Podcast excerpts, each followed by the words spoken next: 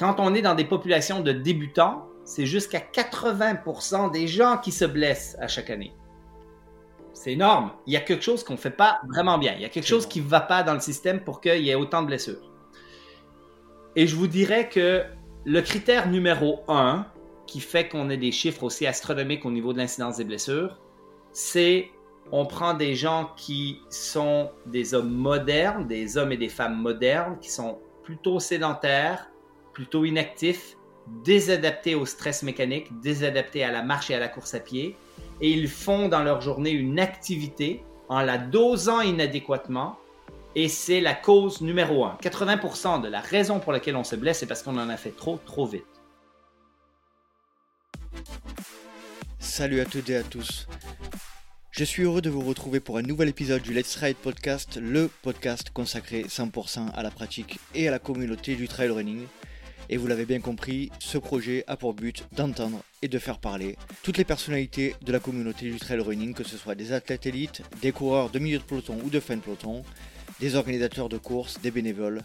Et j'espère remplir ce rôle le mieux possible. Dans cet épisode d'aujourd'hui, un peu particulier, euh, si on m'avait dit fin 2019 que j'aurais eu un jour la chance et l'opportunité de recevoir cet invité, eh bien je ne l'aurais pas cru. Mais euh, ne vous inquiétez pas, je vais vous le présenter d'ici quelques secondes, juste après avoir fait passer quelques petits messages. Je suis très heureux de vous annoncer l'arrivée d'un nouveau Patreon. Alors les Patreons, c'est la communauté des soutiens du LTP et qui permet euh, par les dons mensuels sur la plateforme de soutenir le projet et de me permettre euh, d'envisager l'avenir de manière euh, la plus indépendante et la plus sereine possible et pour continuer ainsi à vous proposer toujours plus d'épisodes, toujours plus de formats différents. Et le nouveau venu est Antoine Coste. Je remercie Antoine Coste de sa générosité, de sa participation au projet et il rejoindra donc la communauté de trailers passionnés que nous sommes, la communauté des Patreons, et il bénéficiera de toutes les offres exclusives que je propose sur ce compte. Donc euh, n'hésitez pas à nous rejoindre sur la plateforme patreon.com slash let's try le podcast.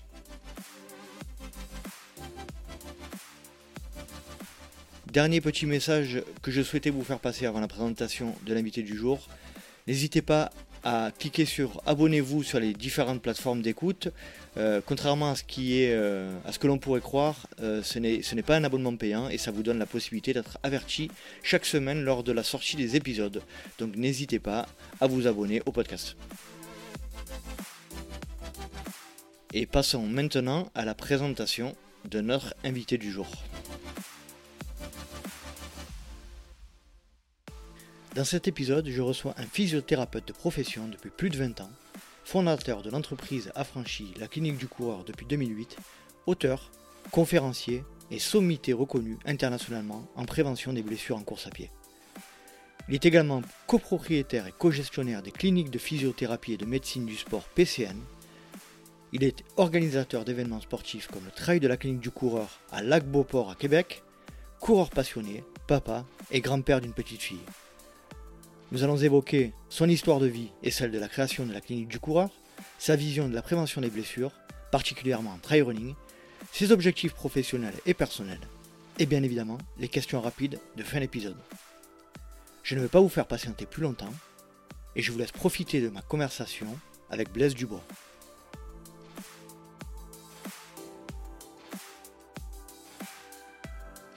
Aujourd'hui, je suis avec Blaise Dubois. Salut Blaise, je te remercie vraiment énormément de nous rejoindre sur le podcast. Merci à toi de, m'accueillir, Nicolas. Eh ben, c'est très volontiers. Alors, euh, la raison de notre rencontre aujourd'hui, et euh, il faut rendre à César ce qui appartient à César, c'est Hermano et Greg aussi, notamment du podcast Nakan, qui nous ont mis en contact parce que tu euh, récemment tu es passé dans un de leurs podcasts pour parler notamment de la foulée et des, et des chaussures en course à pied. Effectivement, c'était très cool. C'était un podcast vraiment le fun. Ouais, c'était très sympa, très, euh, très clair. On a appris beaucoup, beaucoup de choses. Donc, je, tenais là, en, tout début d'épisode, à remercier euh, Hermano notamment pour la, pour la mise en relation. Euh, donc, on parle beaucoup, beaucoup de toi. Hein, dans le podcast, j'ai beaucoup d'invités qui ont fait référence à, à toi et à notamment la, la, clinique du coureur. Donc, je suis très, très, très content de te recevoir. J'aimerais bien que, si possible, tu te présentes en quelques mots. Ouais, Alors, pour me présenter, alors je suis, je suis le papa de quatre enfants, le grand-papa d'une petite fille. J'habite au lac Beauport, qui est le paradis sur Terre, euh, qui est 20 minutes au nord de la ville de Québec. Euh, je suis euh, de profession physiothérapeute et j'ai développé vraiment un, un, intérêt pour la course à pied depuis tout jeune, comme je viens de dire.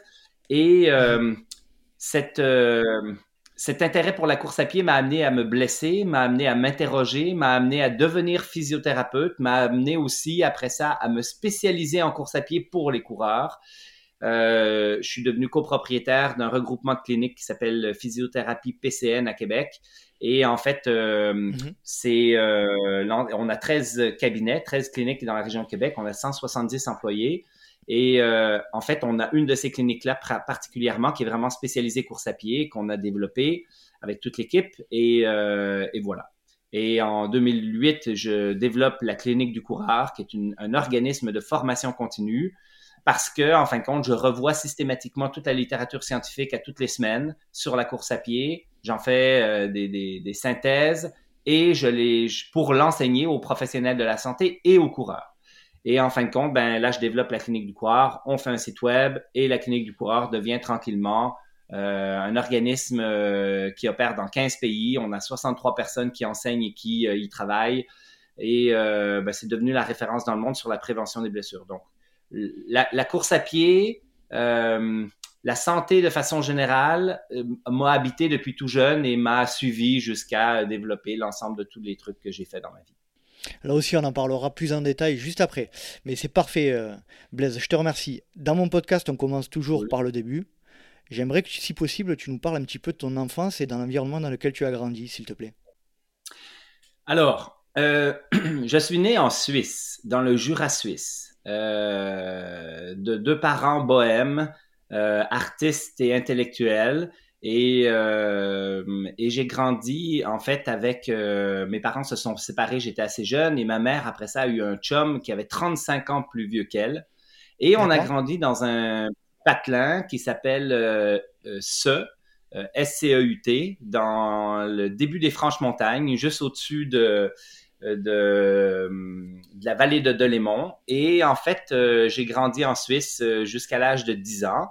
Euh, beaucoup de liberté, euh, partais dans la forêt continuellement. Euh, je, je me levais le matin, je partais dans la forêt, je, je rentrais à la maison quand j'avais faim. Ma mère était pas très inquiète, disons. Et euh, j'explorais la, la, nature. C'était vraiment quelque chose qui m'habitait depuis très jeune. Et euh, j'ai souvenir à l'âge de 7 ans d'avoir dit à ma mère, je veux aller jusque chez ma grand-mère qui était à Bouécourt, qui était à 7 kilomètres du petit village où j'étais, en lui disant, je veux y aller à la course. Et nous, on était dans la montagne, un peu plus en haut, et on ben, c'était 7 km. Euh, sur les 7 km, il y avait 5 km de descente. Euh, voilà. Alors, c'était pas très difficile, mais, euh, mais c'est drôle parce que ça. Moi, je viens pas d'une famille de coureurs, je viens pas d'une famille de sportifs, mais en fait, j'avais, j'étais habité par le désir de, d'explorer la nature, de, de courir. Et c'est à l'âge de 7 ans que j'ai commencé la course à pied. J'ai fait cette, ce 7 km. Euh, je m'en souviens encore très bien. J'avais surchauffé un peu, euh, ça avait été quand même difficile. Euh, j'étais arrivé chez ma grand-mère, j'avais soif, j'avais faim, elle m'avait fait des clopfnies. Euh, et là, euh, et ça a été le début en fin de compte de, de la course à pied. Ça, c'était en Suisse. Et après ça, ben, à 10 ans, ma mère m'annonce qu'on immigre au Québec parce que j'ai un oncle, une tante qui s'achète une ferme agricole au lac Saint-Jean. Et finalement, ben, avec ma mère, son chum, euh, qui était encore une fois 35 ans plus vieux qu'elle. Donc, euh, son, moi, chum, pour ceux qui connaissent pas, son chum, c'est son copain, quoi. Son copain. Exactement. Exactement. Donc, euh, donc voilà, on vient tous au Québec, deux familles, on est dix. J'ai mes trois cousins, ma cousine, moi, mon frère et oncle, tante, le copain de ma mère et ma mère. On est dix et on vient habiter sur une ferme au lac Saint-Jean. Euh, qui euh, c'est un choc culturel parce que c'est un langage qu'on connaît pas. Je fais une blague, mais c'est du français, mais c'est du québécois du Lac-Saint-Jean, donc c'est vraiment particulier par rapport aux Suisses mm-hmm. que j'étais. Donc euh, un apprentissage, euh, un apprentissage social, un apprentissage aussi. quand je dis social, c'est qu'en Suisse, j'étais dans une école où on, il y a une année, on était sept de la première à la neuvième année. Donc, on était une école tous dans la même classe, les plus grands, les plus petits, et on était dans une école de village qui a disparu après que qu'on soit euh, qu'on soit parti de, de là et qu'on ait immigré au Canada. Mais on était encore dans cette petite école-là. Et là, moi, j'arrive euh, au Québec avec euh, les grandes classes, les grosses écoles et une barrière de langue quand même pas une très grande, mais ça m'a pris quand même un ou deux mois à pouvoir comprendre ce que le professeur disait. Donc mmh. voilà. Et là, on arrive au Québec on est des particuliers. On a les cheveux longs, on mange déjà du tofu et du bio. Euh, Vous êtes en, avance sur votre temps. Alors oui, on pourrait dire ça, mais je te dirais plus que dans ce temps-là, je trouvais un peu bizarre, quand même un peu particulier, et on était un peu les bizarres du lac Saint-Jean. Euh, le, copain de ma mère et mon oncle avaient des grandes barbes. Euh, bon, on n'était pas très à la mode du Canada. Euh, et, j'ai grandi sur une ferme, en fin de compte, à, jusqu'à l'âge de 17 ans, où je suis parti en appartement, 18 ans, euh, pour les études, en fin de compte, où euh, j'ai grandi sur une ferme, j'ai élevé des lapins, j'ai j'ai déchargé des chars de foin tous les étés, abondamment, et voilà, voilà. Ouais, plonger dans la nature vraiment très profondément, quoi. Oui, effectivement, parce que toi, au lac Saint-Jean, on habitait sur une ferme, mais qui était dans le rang Saint-Isidore. Et donc, on est vraiment euh, assez perdu. Et, j'avoue que j'aime beaucoup ça comme enfant, c'est-à-dire que euh, on construit des. Bon, j'ai été un peu déçu en arrivant au Canada. Je pensais voir des Indiens, je pensais, euh, tu sais, puis en fait, bon, c'était quand même la vie moderne qu'on avait en Suisse. mais j'ai souvenir, en fin de compte, d'avoir fait construire des, des, cabanes dans la forêt, puis d'avoir passé énormément d'heures à faire le, 1,5 km de course pour aller à la forêt, pour aller euh, construire des cabanes, euh, faire des feux et ainsi de suite. Donc, euh, la nature a été vraiment, dès mon jeune âge, très, très propre. Oui, oui, ben oui. En fait, c'est juste que ça allait plus vite. Donc, on marchait, on courait, mais on courait la majorité du temps. Et est-ce que tu faisais un peu de sport en parallèle de cette course à pied épisodique? Alors, oui, mais à l'école. En fait, euh, toi, j'ai jamais au Québec, on a le hockey, comme vous avez un peu le foot, euh, le soccer mhm. euh, en Europe. Donc, une, mhm. une, organisation structurée, des niveaux, euh, la capacité de progresser. bon, c'est un sport quand même qui coûte relativement cher quand, bon, avec tout l'équipement et tout le tralala. Et nous, on était ben, perdus dans le fond d'un rang, donc c'était un peu plus compliqué de faire du sport parascolaire après l'école. Donc, euh, en fait, moi, j'ai fait du sport dans l'école, c'est-à-dire sur l'heure du dîner, on avait toujours les, activités et j'avais un petit talent sur la course, c'est-à-dire que je gagnais les Olympiades sur le 1000 mètres. Donc, euh, ça m'a amené à aller au cross-country, faire les, les crosses euh, annuellement avec les, avec les équipes.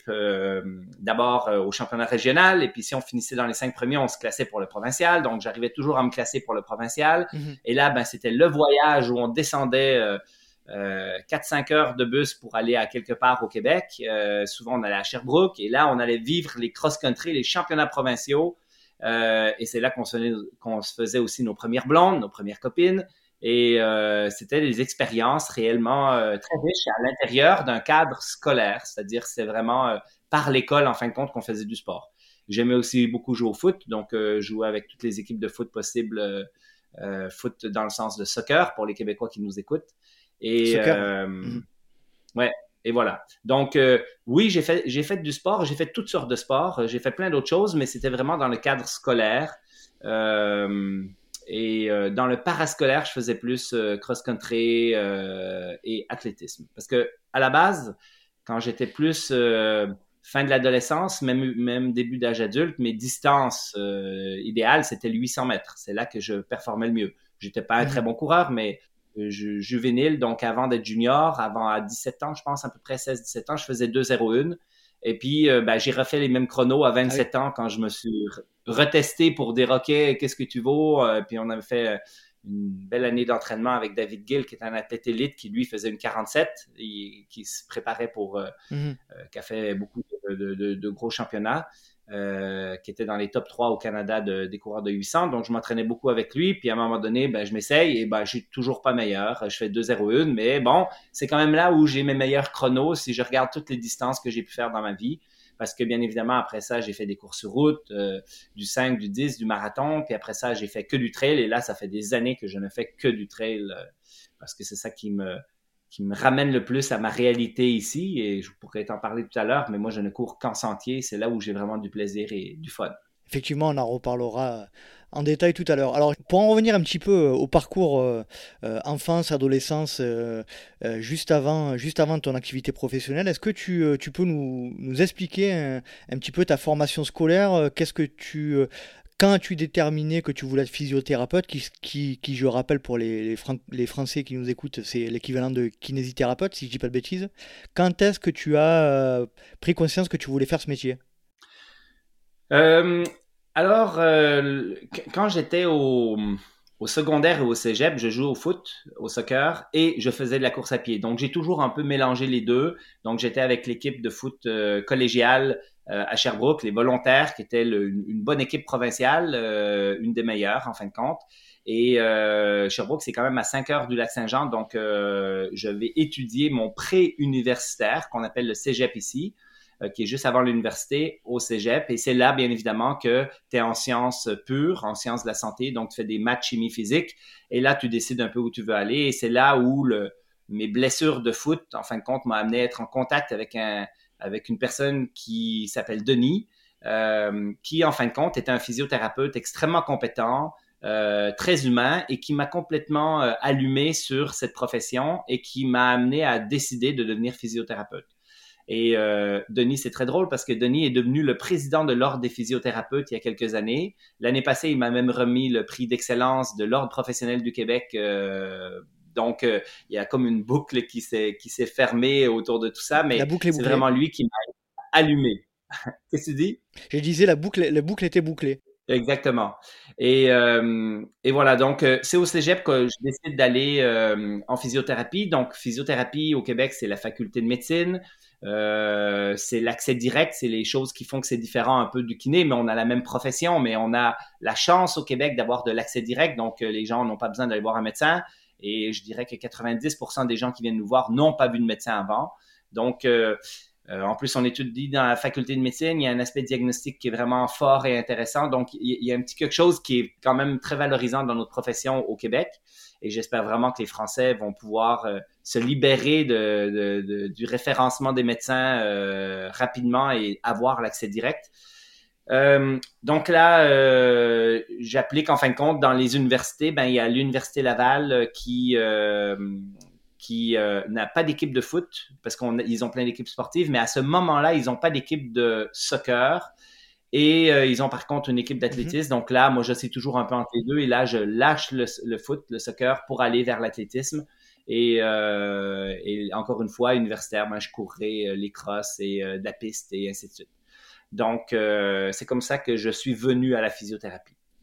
Et donc, euh, tu, te, tu te lances dans une formation, la formation de physiothérapeute au Canada, au Canada et au Québec notamment. C'est combien de temps? Alors, euh, c'est euh, maintenant c'est une maîtrise clinique. Donc, présentement, ça doit être. dans mon temps, c'était trois ans et demi bien étiré là. et puis maintenant, je pense que c'est quatre ans et demi. ils ont c'est mm-hmm. devenu une maîtrise clinique. Donc, on a une équivalence. C'est la même chose maintenant, mais ils étudient plus longtemps. C'était un, nous on appelle ça le baccalauréat, mais le baccalauréat en France c'est pas la même chose, mais le premier niveau universitaire et c'est un niveau universitaire. Et eh oui, c'est ça. Hmm. Ouais. Et nous c'était très chargé en physio. Donc on finissait pas euh, normalement, on étirait pendant tout l'été avec des stages, euh, l'automne et euh, voilà.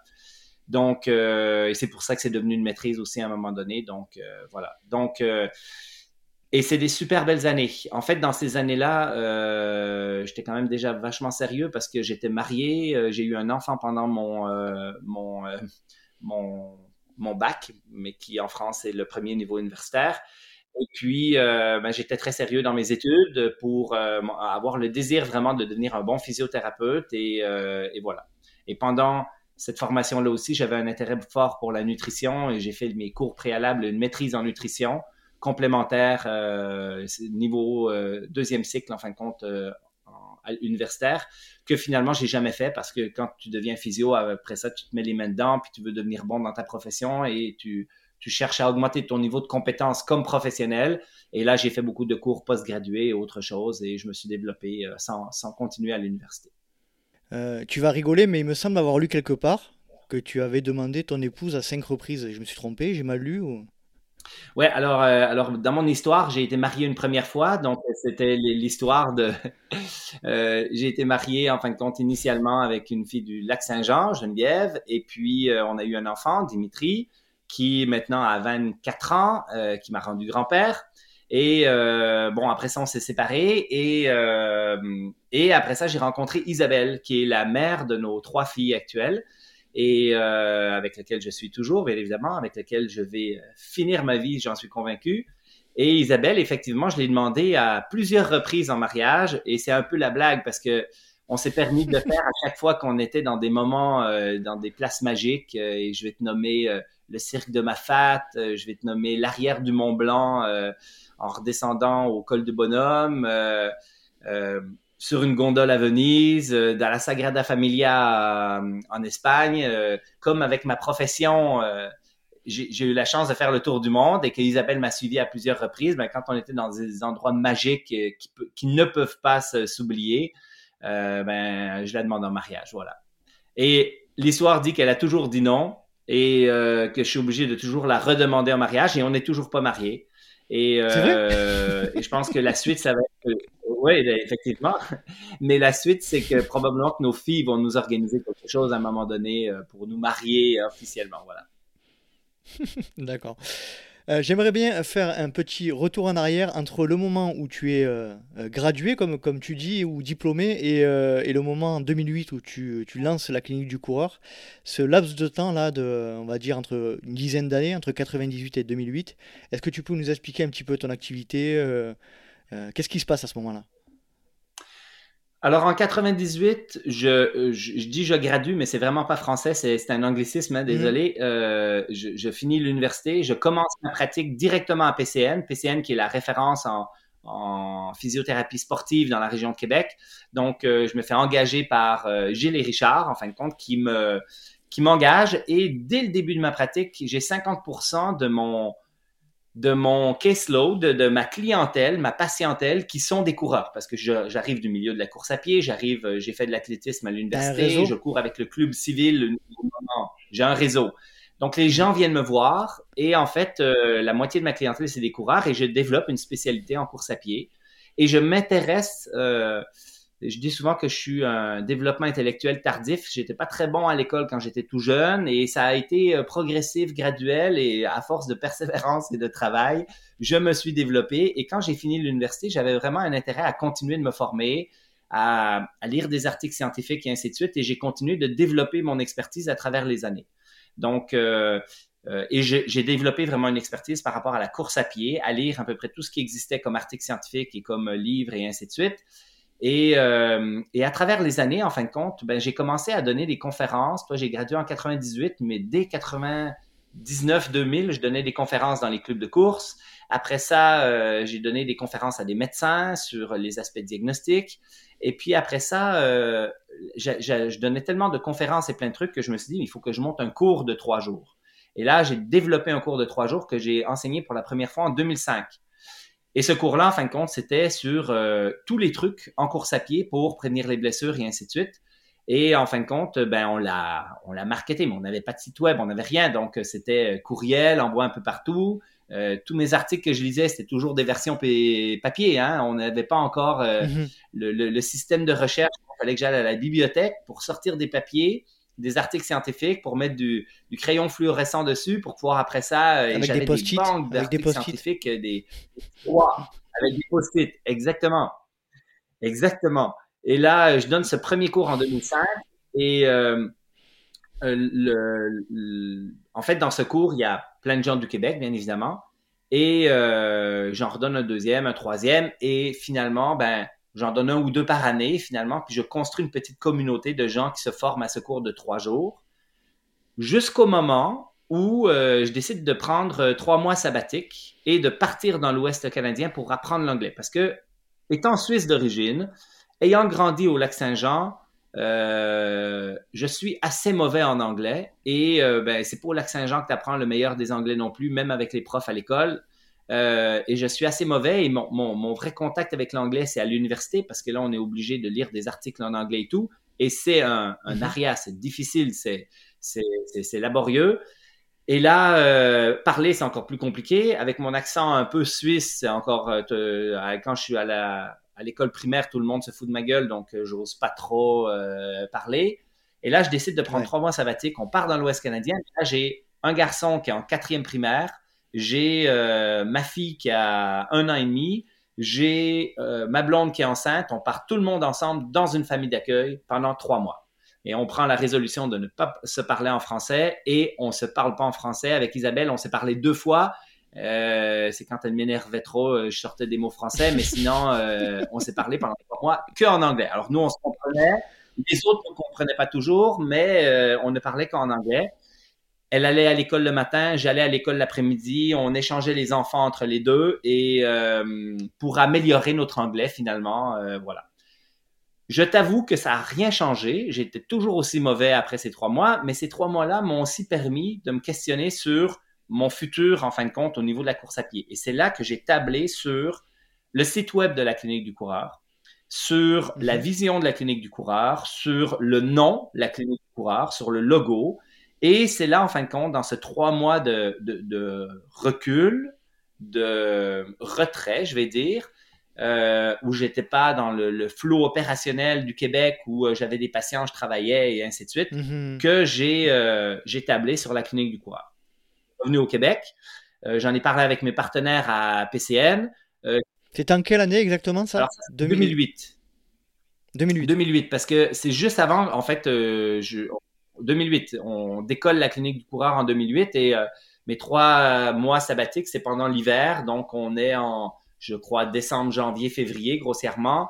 Et on revient en mars, admettons. Et, euh, et là, ben, c'est cet été 2008 euh, que je décolle, que je fais le site qui me coûte 5000 dollars initialement, le site de la clinique Bois. Je dis 5000 parce que ça me fait sourire, parce que maintenant, le, site, euh, on a investi, je sais pas moi, 250 000 dollars dedans. Toi, c'est, c'est, c'est, ça n'a aucun sens. Bref. Et quand on l'a fait, on l'a refondu, il nous a coûté plus de 100 000 juste pour le refondre.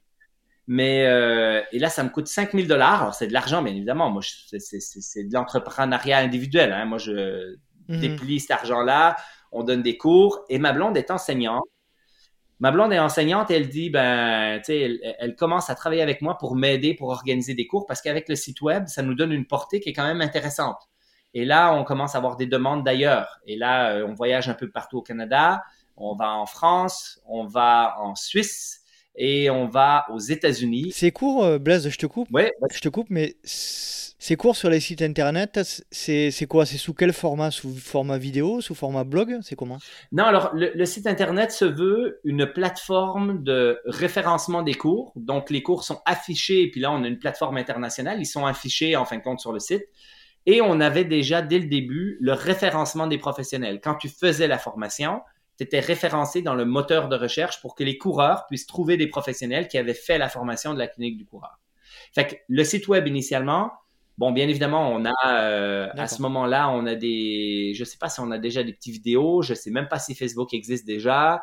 Euh, on a vraiment un site web, un .ca, même pas un .com, on n'a même pas euh, acheté le .com initialement. On a la clinique du coureur.ca et therunningclinic.ca.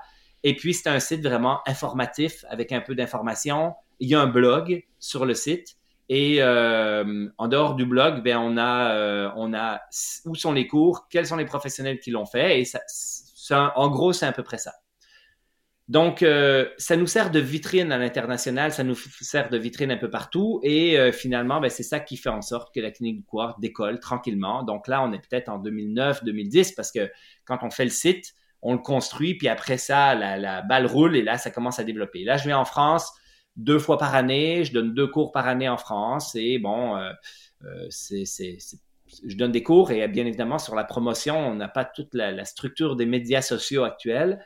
Donc, euh, ça marche, les cours sont pleins, mais j'en donne pas énormément. Et de toute façon, je suis le seul enseignant, donc il ne faut pas que je parte trop souvent non plus de la maison. mais c'est là, à un moment donné, où ben, la clinique du coureur décolle. Donc, tu m'as demandé 98 à 2008. Voilà, maintenant, je suis déjà euh, je, suis rendu plus loin là. Non, non, mais c'est très bien, c'est très bien. La question que je me pose, c'est euh, deux questions. Euh, quand tu parles de cours au tout début en 2008, est-ce que tu peux nous dresser un petit peu le tableau de ce qu'il y a à l'intérieur, dans les principaux? Et puis pourquoi la France au tout ouais. Alors pour parler des cours, je, vais revenir avant 2008 parce que 2008 on fait le site web, on commence à voyager et le cours commence à être un produit de bonne valeur.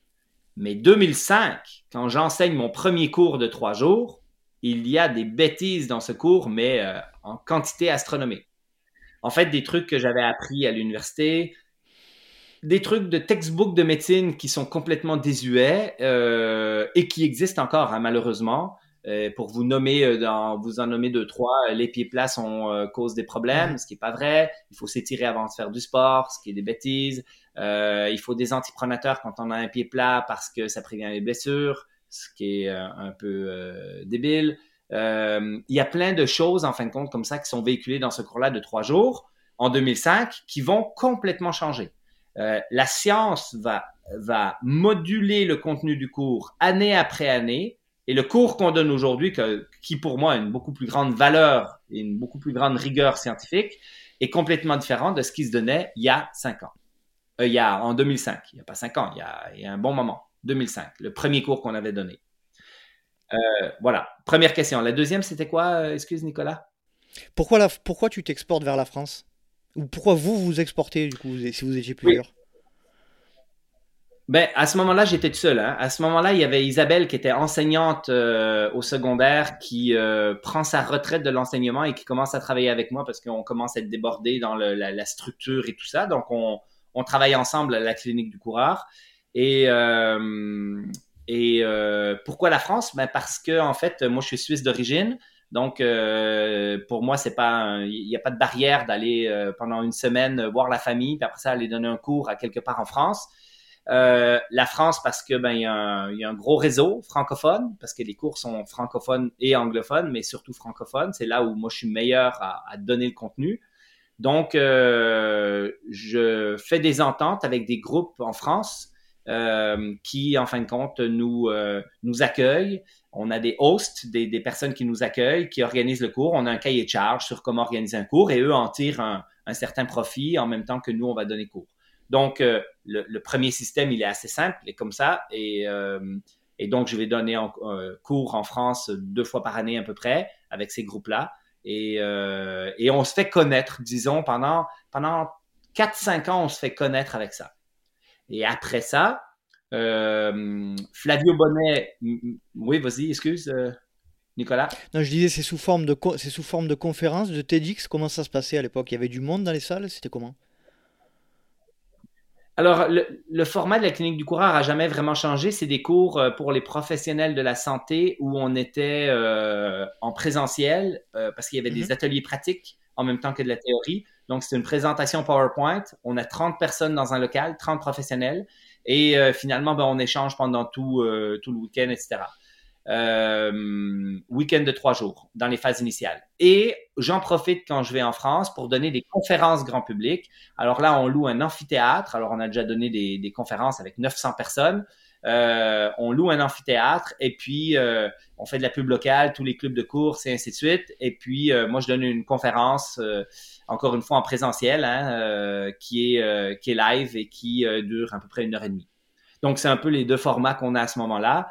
Et puis, ben, bien évidemment, notre argent, on l'a fait avec les professionnels de la santé qui, payent cher pour se former, à ce cours de trois jours, tandis que les conférences grand public, ben, on ramasse des sous pour une cause ou euh, quelque chose comme ça. On, voit dès le début que tu as une, vision internationale et d'expansion très rapide.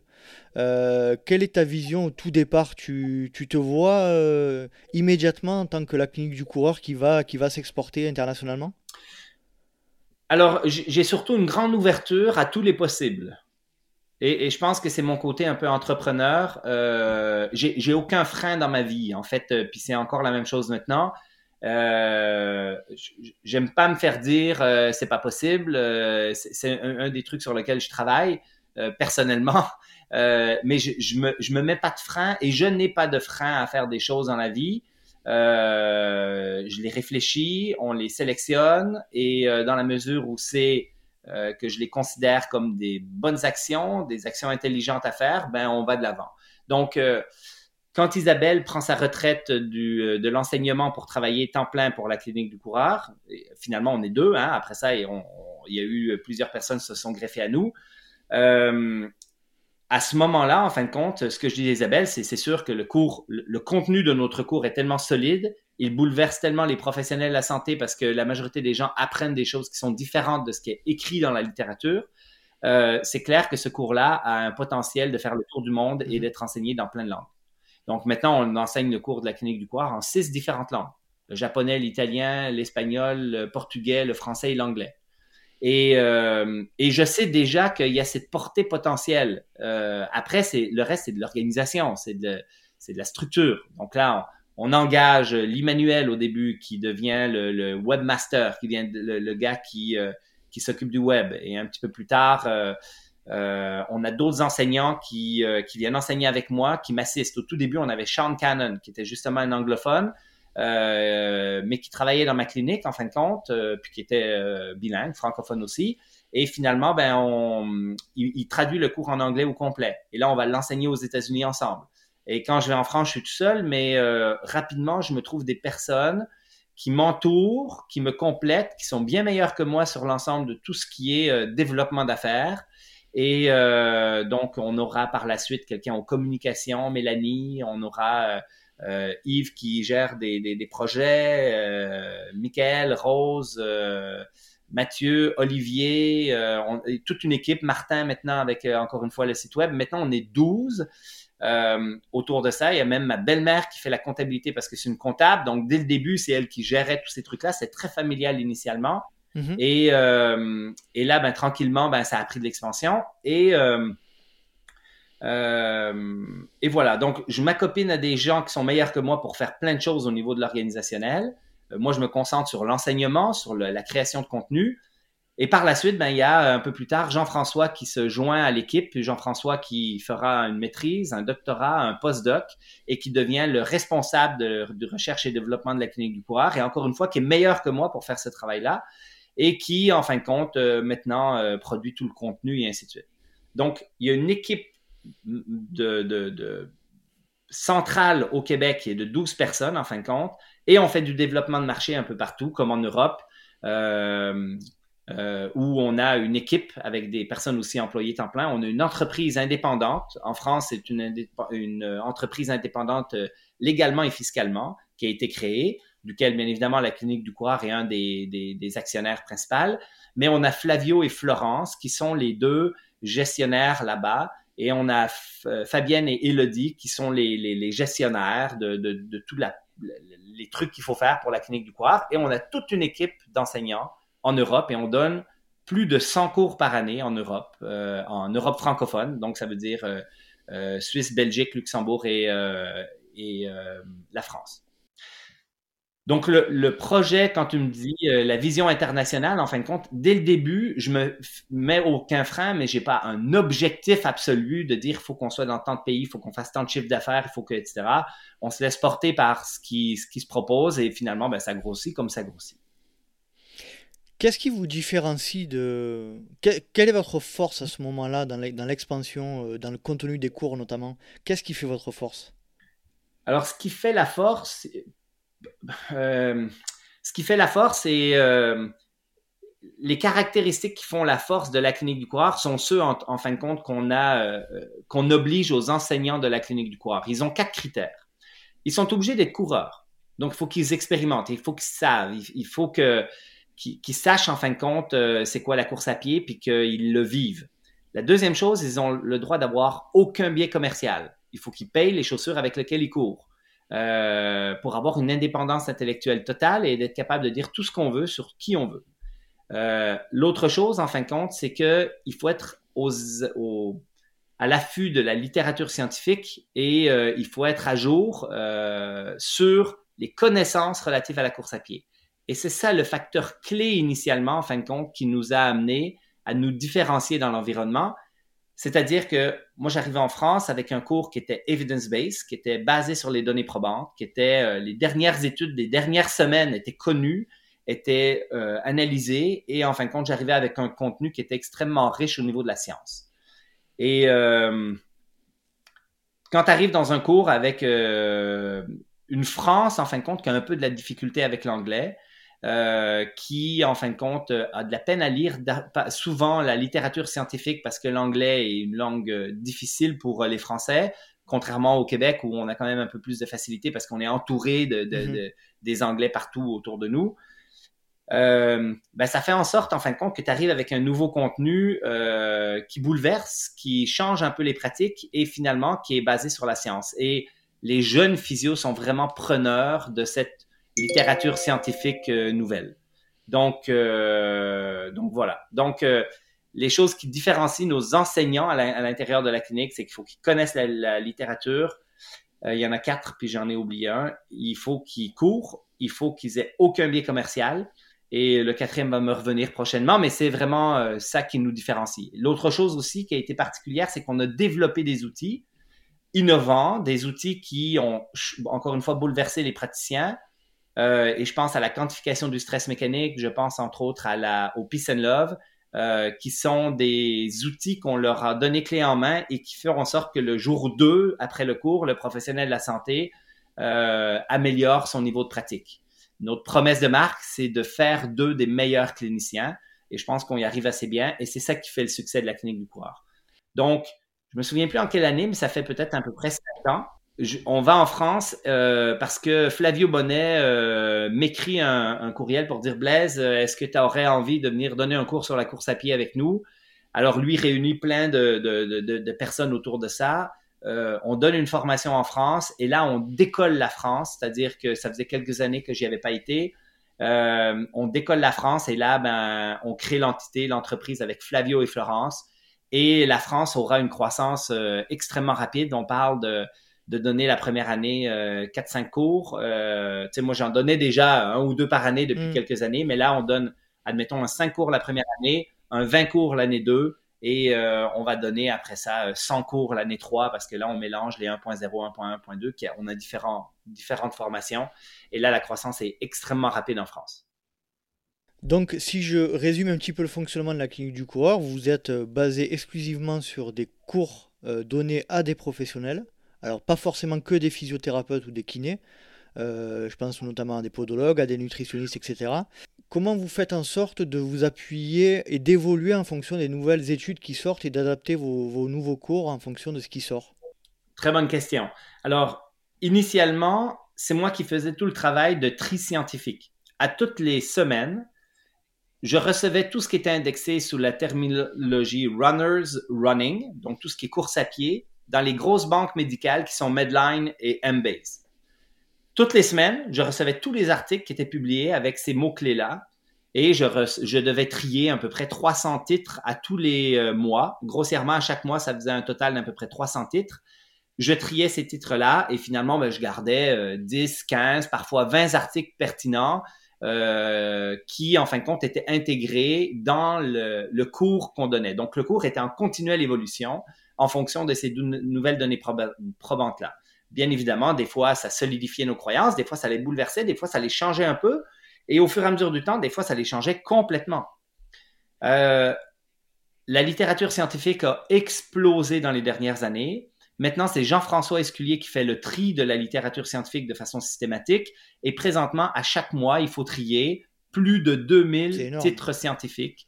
Euh, et il y en a de plus en plus. Donc, c'est énorme. C'est un travail énorme. Et là, on a une équipe de, dans, dans le recherche et développement avec quelques docteurs en physiothérapie et autres euh, qui s'aident à vulgariser, à intégrer. C'est Jean-François qui fait le gros du travail actuellement. Euh, mais il y a plusieurs personnes qui contribuent à tout ça. Donc, euh, le processus, en fin de compte, fait en sorte que on essaye d'être toujours à jour sur l'ensemble de la littérature. Bien évidemment, on est en contact avec plein de, groupes de recherche à travers le monde. On les connaît tous, ceux qui font de, la course à pied. On a, fait des papiers, on a contribué avec beaucoup d'entre eux, euh, principalement Jean-François. Et, euh, euh, bien évidemment, on est sur Twitter aussi, donc on échange avec ces professionnels, ces, chercheurs. Donc, on arrive vraiment à garder quelque chose qui est, vraiment à la fine pointe des connaissances actuelles et qui font en sorte que ça, c'est vraiment une grosse plus-value à, la clinique du coureur. Euh, je me pose une petite question. Comment est perçu euh, de manière générale, et notamment en France où c'est un sujet qui est assez particulier et assez sensible, euh, le fait d'allier la médecine et la science avec, entre guillemets, enfin, c'est, non, pas entre guillemets, mais un business? Comment, comment tu te positionnes? Comment tu t'es positionné, toi, par rapport à cet aspect-là? Ah, mais ça, ça c'est la question qui tue. Hein? C'est vraiment particulier. Moi, je viens du Québec. Je suis suisse d'origine, mais je viens du Québec. Je suis québécois. Et euh, au Québec, on n'a pas de problème avec le business. Moi, je, je, je gère avec quelques collègues, euh, quelques personnes, une business qui a 170 employés. Euh, on met les prix qu'on veut. Euh, je veux être le meilleur des patrons au monde. Quand je dis je veux être le meilleur des patrons, on vient de changer, de transformer la culture pour enlever toute hiérarchie, puis ne pas avoir justement de patron, mais faire en sorte que tout le monde que contribue. horizontal. On a une manière de faire du business. Voilà, exactement. Donc, on a, on a, on a franchi en fin de compte l'entreprise euh, PCN dans laquelle euh, je, j'opère depuis le début de ma pratique. Donc, ça fait plus de 20 ans. Et euh, on est en, transformation de culture pour mobiliser les gens, pour qu'ils prennent une place pleine et entière, qu'ils aient la liberté de, leur leadership, de faire des projets, d'innover. Euh, on est extrêmement collaboratif. Maintenant, les décisions se prennent en cellule de 18 plutôt qu'en en leader qu'on était avant, les propriétaires principaux où on était 4, 5, 6. Euh, et, euh, et en fin de compte, et j'en suis très fier. En fait, on fait du, je vais, je vais me permettre de dire, on fait du bon business. Et le mot business donne de l'urticaire aux Français à chaque fois que j'en parle. Si on parle de business, si on parle de marketing, si on parle, il y a un problème avec ça. Mhm. Les Français ont vraiment un problème avec ça. En même temps, ils nous jalousent. Hein. moi, on organise des cours 2.0 au Québec. Les Français viennent pendant une semaine au Québec et ils voient comment on fonctionne et ils retournent en France en se disant, mais my God, il faut que je change ma vie. Il faut que je me permette de voir plus grand. Il faut que je me permette de faire ce que j'ai envie de faire, d'enlever les barrières qu'on me met partout tout le temps. Euh, j'ai l'impression qu'il y a beaucoup de Français qui se mettent des barrières. Et cette relation avec les professionnels de la santé, je la comprends bien parce que on a l'autre extrême aux États-Unis où là, il y a euh, des cliniques, euh, en fait, il y a un, système médical à deux vitesses. Hein. Tu es en privé, il faut que tu payes, ou sinon, ben, tu as le public, et puis dans le public, ben, euh, tu as ce que tu es capable d'avoir. Au Québec, en fin de compte, je pense qu'on est dans un truc mitoyen entre les deux. Euh, mais la physiothérapie, euh, c'est privé. Donc, euh, ça veut dire que la personne qui vient me voir, elle va payer plus de 100 dollars pour venir me voir pour une consultation. donc, je suis très conscient que euh, c'est pas tout le monde qui peut venir me voir, puis que moi, dans ma pratique, j'ai un devoir et une obligation que la personne qui vient de me voir, je sois extrêmement efficace et que je sois extrêmement bien évidemment compréhensif, euh, compréhensif et bienveillant envers la personne que j'ai en, face de moi, qui peut-être pourra me, venir me voir qu'une seule fois. Euh, donc, j'ai besoin de lui donner des outils, j'ai besoin de la responsabiliser, j'ai besoin de faire toutes ces choses-là. À l'opposé de ce système-là, on a un système un peu français où on va souvent, malheureusement, surtraiter les patients. On va les voir beaucoup trop. Pourquoi? Parce que le patient, il paye pas. Euh, c'est comme la sécu qui paye. le kiné, lui, il est payé. Puis en plus, le kiné, il n'est pas assez payé pour le soin qu'il donne. Donc, il enchaîne les traitements et les patients pour pouvoir se faire un salaire minimalement acceptable. Donc, on a pour moi vraiment un peu les deux extrêmes dans le, système de santé qui est la France et les États-Unis. Et moi, je pense vraiment que la France doit euh, se libérer un peu de tout ça. Il faut qu'ils aient l'accès direct. Il faut qu'ils n'aient pas besoin d'avoir une prescription médicale. Il faut qu'ils se responsabilisent par rapport au nombre de traitements et l'efficacité qu'ils ont. Et c'est, je pense, aussi une des raisons pourquoi on a du succès en France, c'est que les kinés voient que il y a possibilité d'être beaucoup plus efficace que ce qu'on a appris. sais. Les modalités passives d'ultrasons, de flattage, de XY, là, euh, c'est pas ça qui traite les patients. C'est pas mm. ça qui les améliore. Mm. Et là, c'est, ça devient essentiel d'avoir, euh, d'être plus efficace, d'être plus cost-effective, qui est un mot très à la mode en médecine. Il faut que le coût en temps, en énergie, en argent, pour moi et pour le patient, soit le moins grand possible pour le plus d'efficacité possible. Et ça, c'est une des choses, en fin de compte, qu'on enseigne beaucoup à la clinique du coureur. Et, euh, et là, je m'égare dans ta question parce que finalement, quand on arrive avec la clinique du coureur en France, on fait du marketing, on fait du médias sociaux, mais le marketing, en fin de compte, c'est pour vendre le meilleur cours au monde. Mhm. Donc, j'ai aucune gêne, moi, à dire, ben oui, tu devrais faire le cours de la clinique du coureur et non pas un autre cours qui est moins bon. Euh, oui, il faudrait que tu fasses ça pour apprendre à devenir un meilleur clinicien. Donc, on a une relation au marketing et euh, au business qui est complètement différente. Et si on arrive à créer de la richesse, à faire des sous comme organisation, ben, ça nous permet de faire plein de choses dans le développement. Euh, moi, j'ai, j'ai, aucun intérêt d'avoir une BMW ou d'avoir une grosse voiture. J'ai une petite Kia électrique euh, et je suis très content avec ça. Moi, mon intérêt, en fin de compte, c'est de, de, développer la clinique du coureur. Et si on en fait des sous, c'est vraiment de, de pouvoir, on a un fonds philanthropique, on redonne à la communauté, toutes les conférences euh, qu'on donne, en fin de compte, au Québec vont directement dans le fonds philanthropique, pas juste les profits, mais mon salaire aussi. donc, il y a plein de choses comme ça qu'on peut faire en étant une entreprise, une entreprise privée, mais qui est responsable, euh, qui a un désir de philanthropie, qui va aider euh, son environnement. Et on pourra parler du trail de la clinique du coureur tout à l'heure, qui est exactement dans cette mouvance-là. Euh, il y a deux ans, on a fait un déficit de 18 000 dollars que la mmh. clinique du coureur a épongé parce que notre objectif, c'est de faire courir des jeunes, c'est de faire vivre une expérience, euh, c'est de rendre les gens plus actifs, etc., etc. Moi, je suis, carrément en phase avec ce que tu dis. Après, de toute manière, c'est un, sujet qui est bien plus profond et bien plus culturel euh, de génération en génération en France notamment. Donc, ça, c'est un autre sujet. Euh, qu'est-ce que tu peux nous euh, donner comme date et comme moment clé par rapport à l'extension de, la clinique du coureur au niveau international? Si tu en avais une ou deux à retenir Alors, moi, je pense que dans l'expansion à l'international, il y, a un gros caillou, euh, c'est quand j'ai pris le téléphone et j'ai téléphoné à Flavio pour lui dire Est-ce que tu as envie d'être le leader France de la clinique du coureur Et après ça, j'ai pris le téléphone pour appeler Florence Morisseau et je lui ai dit Florence, est-ce que tu as envie d'être le leader de la clinique du coureur?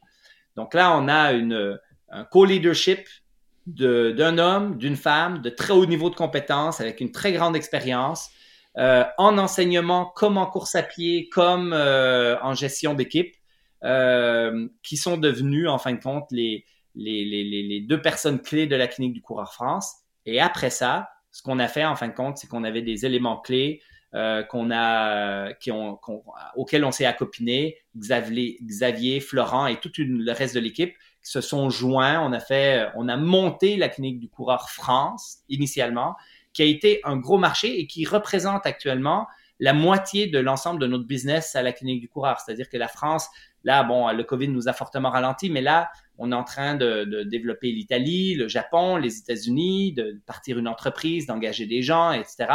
Mais tout ça, à cause du COVID, a été ralenti et, euh, et la France a grossi tellement rapidement que finalement, elle représente presque la moitié du business de la clinique du coureur.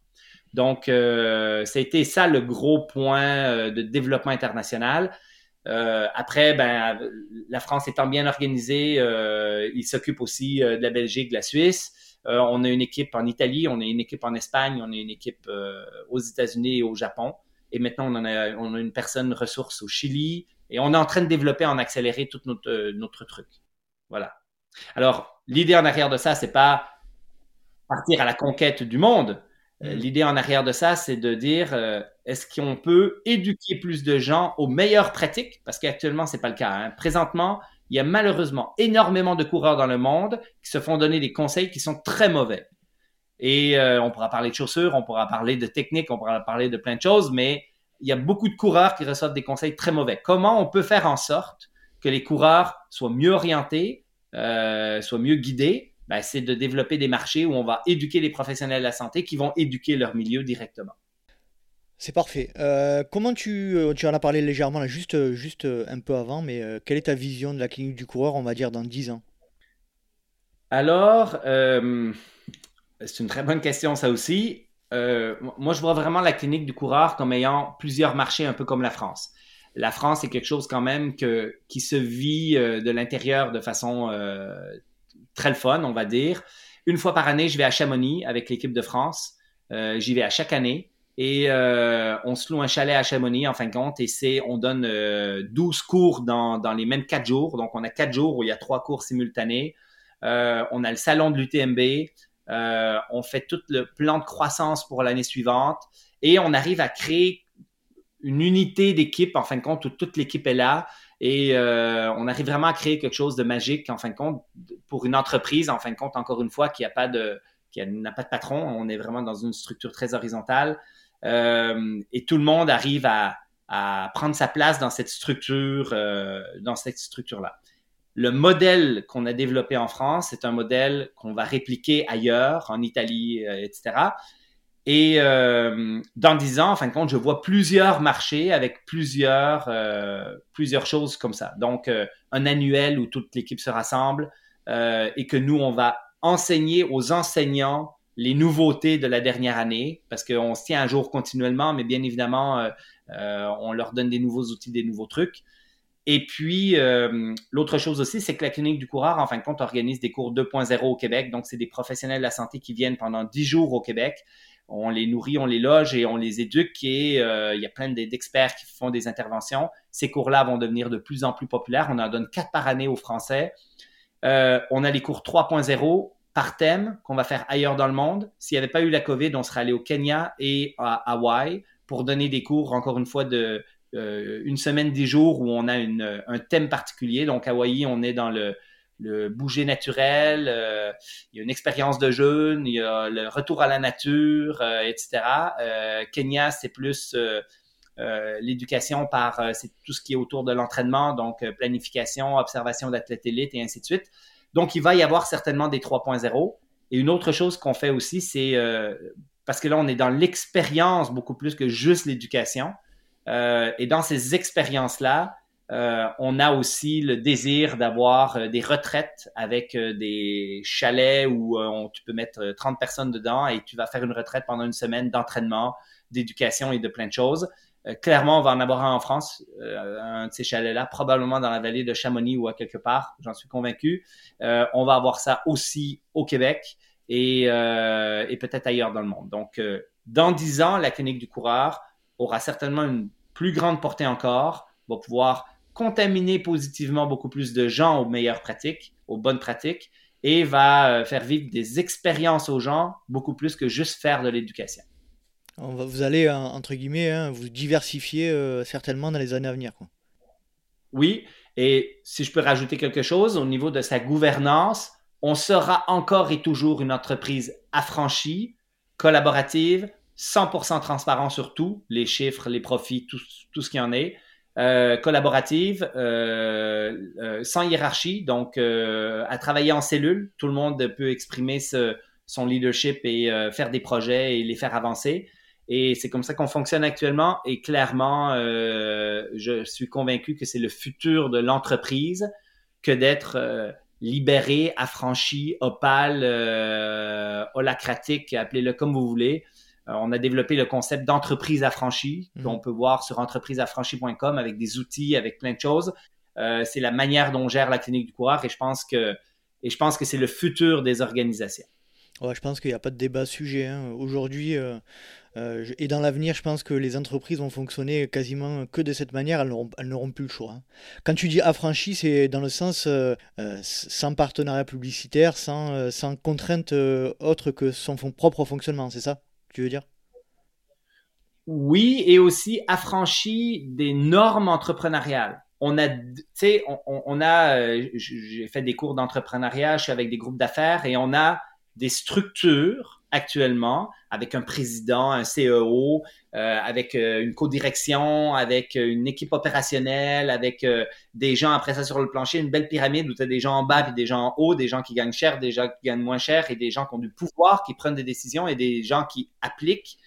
Euh, cette structure-là, qui est, commune et qui, qui représente 95% des entreprises dans le monde actuellement, euh, je ne sais pas comment elle a été structurée, mais clairement, elle a des, des problématiques. Donc, euh, quand on parle d'affranchi, on parle de s'affranchir des normes entrepreneuriales, entre autres, qui sont l'ensemble de ces structures qui sont mises de l'avant, on ne sait pas trop pourquoi.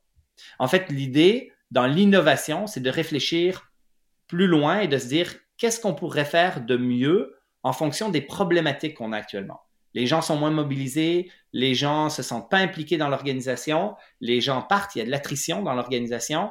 Qu'est-ce qu'on peut faire pour faire en sorte, en fin de compte, de, de faire de pérenniser cette organisation-là. Et moi, je pense qu'on a une, une, recette, on va dire, qui, euh, qui semble très bien fonctionner. On a, on a établi des outils, des normes, des trucs quand même pour la structurer, mais euh, avec beaucoup, beaucoup de liberté, beaucoup de collaboration et surtout pas de hiérarchie et de, de personnes décisionnelles sur les autres. Je n'ai à la clinique du coureur, même si j'ai été le fondateur de la clinique du coureur, je n'ai pas plus de pouvoir que personne d'autre dans la clinique du coureur pour prendre des décisions et décider ben, qu'on va aller dans cette direction. Je suis un influenceur fort avec le groupe, effectivement, parce que j'ai un bagage d'expérience, euh, j'ai plein d'idées, mais il y a plein de choses que je propose que le groupe n'a pas envie de faire, et il y a des choses sur lesquelles je ne suis pas impliqué. Par exemple, le coaching du coureur, euh, qui est une nouvelle entité qui va faire du coaching. Ça, c'est une, autre branche de la clinique du coureur qui vient de, décoller au Québec et qui arrive en France dans quelques mois. Et euh, le coaching du coureur, en fin de compte, moi, j'ai dans la structure, dans tout ce qui s'est fait autour de ça, j'ai à peu près rien fait. C'est-à-dire que j'ai pris aucune décision sur c'est quoi l'orientation des communications, l'orientation stratégique et ainsi de suite. On a des cellules de travail qui travaillent là-dessus et qui fonctionnent extrêmement bien. Très bien. Bon, euh, vaste, vaste sujet là, c'est super intéressant euh, de rentrer euh, dans ces aspects-là, plus organisationnels, etc. Et je te remercie de toute ta transparence par rapport à, tous ces points-là. on va aller. J'ai une dernière question au sujet de la clinique du coureur. Comment tu ressens la, clientèle et la population qui, qui réagit à la clinique du coureur? Ce sont plutôt des trailers de manière générale ou plutôt des coureurs sur route? Alors, on a vraiment de tout. Hein. Euh, euh, la course de trail est très populaire euh, en France, mais au Québec, ça commence à être très populaire maintenant, mais on revient 5-6 ans en arrière, on était à des années-lumière de ce que la France avait. Donc, on, est, on était dans un, un démarrage graduel et la course sur route était quand même beaucoup plus populaire. Encore maintenant, la course sur route est quand même beaucoup plus populaire. La clinique du coureur, on, est la course à pied, donc on s'adresse à tout le monde. Les professionnels de la santé qui nous consultent, qui, viennent faire les cours postgradués de la clinique du coureur, sont euh, fréquemment des professionnels de la santé qui font du trail et qui s'occupent de trailers. Mais, c'est vraiment pour tout le monde. Très bien. On va passer à la partie prévention des, des blessures, si tu veux bien, Blaise, et notamment plus particulièrement en trail running. Est-ce que déjà, euh, pour faire un petit point général, est-ce que tu peux nous donner ta vision entre la course à pied et le bien-être corporel? C'est quoi pour toi le, parallèle qu'on peut faire entre les deux? Euh, Très bonne question. la course à pied est l'activité la plus simple, la plus accessible. Ça ne coûte absolument rien si tu veux que ça ne te coûte rien. Si jamais tu veux dépenser, tu peux dépenser, mais des tonnes et des tonnes. Mais clairement, euh, tu as besoin même d'une paire de chaussures et même là, on n'est pas très sûr.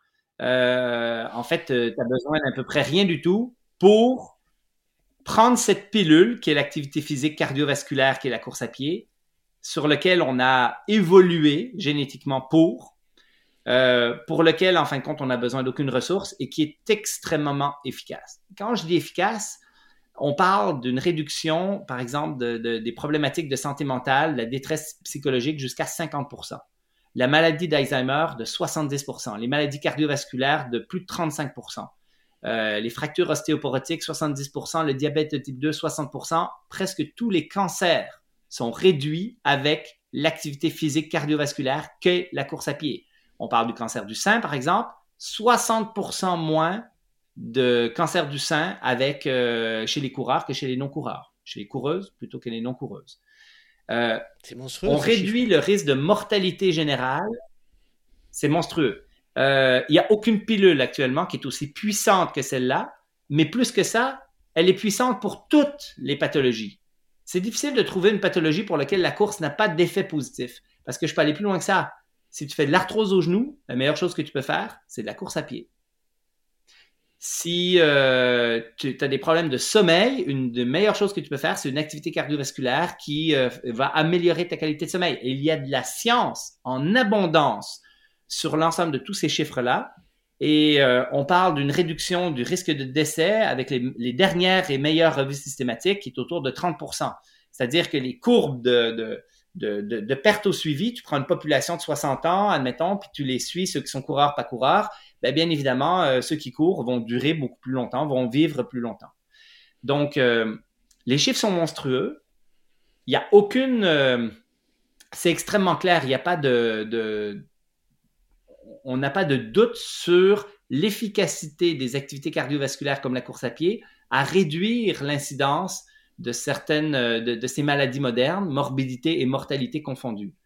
La problématique qu'on a actuellement, elle est comment on convainc les gens qu'il faut qu'ils bougent davantage et qu'ils courent et qu'ils fassent du sport. Quand je dis faire du sport, en fin de compte, je reviens à la course à pied parce que c'est ma spécialité, mais il n'y a rien qui est plus simple que ça. Tu sors dehors, tu marches, et si à un moment donné, ben, tu sens que tu n'es pas assez essoufflé à marcher, ben, tu commences à courir, mhm. puis tu fractionnes ta course avec des petites minutes ou des petits 15 secondes de course, et tu marches encore. Il y a. Et, je dirais toujours, très, très rares sont les gens à qui j'ai dit tu ne peux pas courir. Quand je dis très, très rare, je les compte sur les doigts d'une main depuis 20 ans de pratique en physiothérapie. Euh, tout le monde peut courir. Tu peux marcher, tu peux courir. Puis il y en a qui vont me dire Ouais, mais moi, j'ai pas des bons genoux. Euh, ouais, mais euh, il n'y a aucune raison que tu ne peux pas courir si tu, ne peux, si tu peux marcher.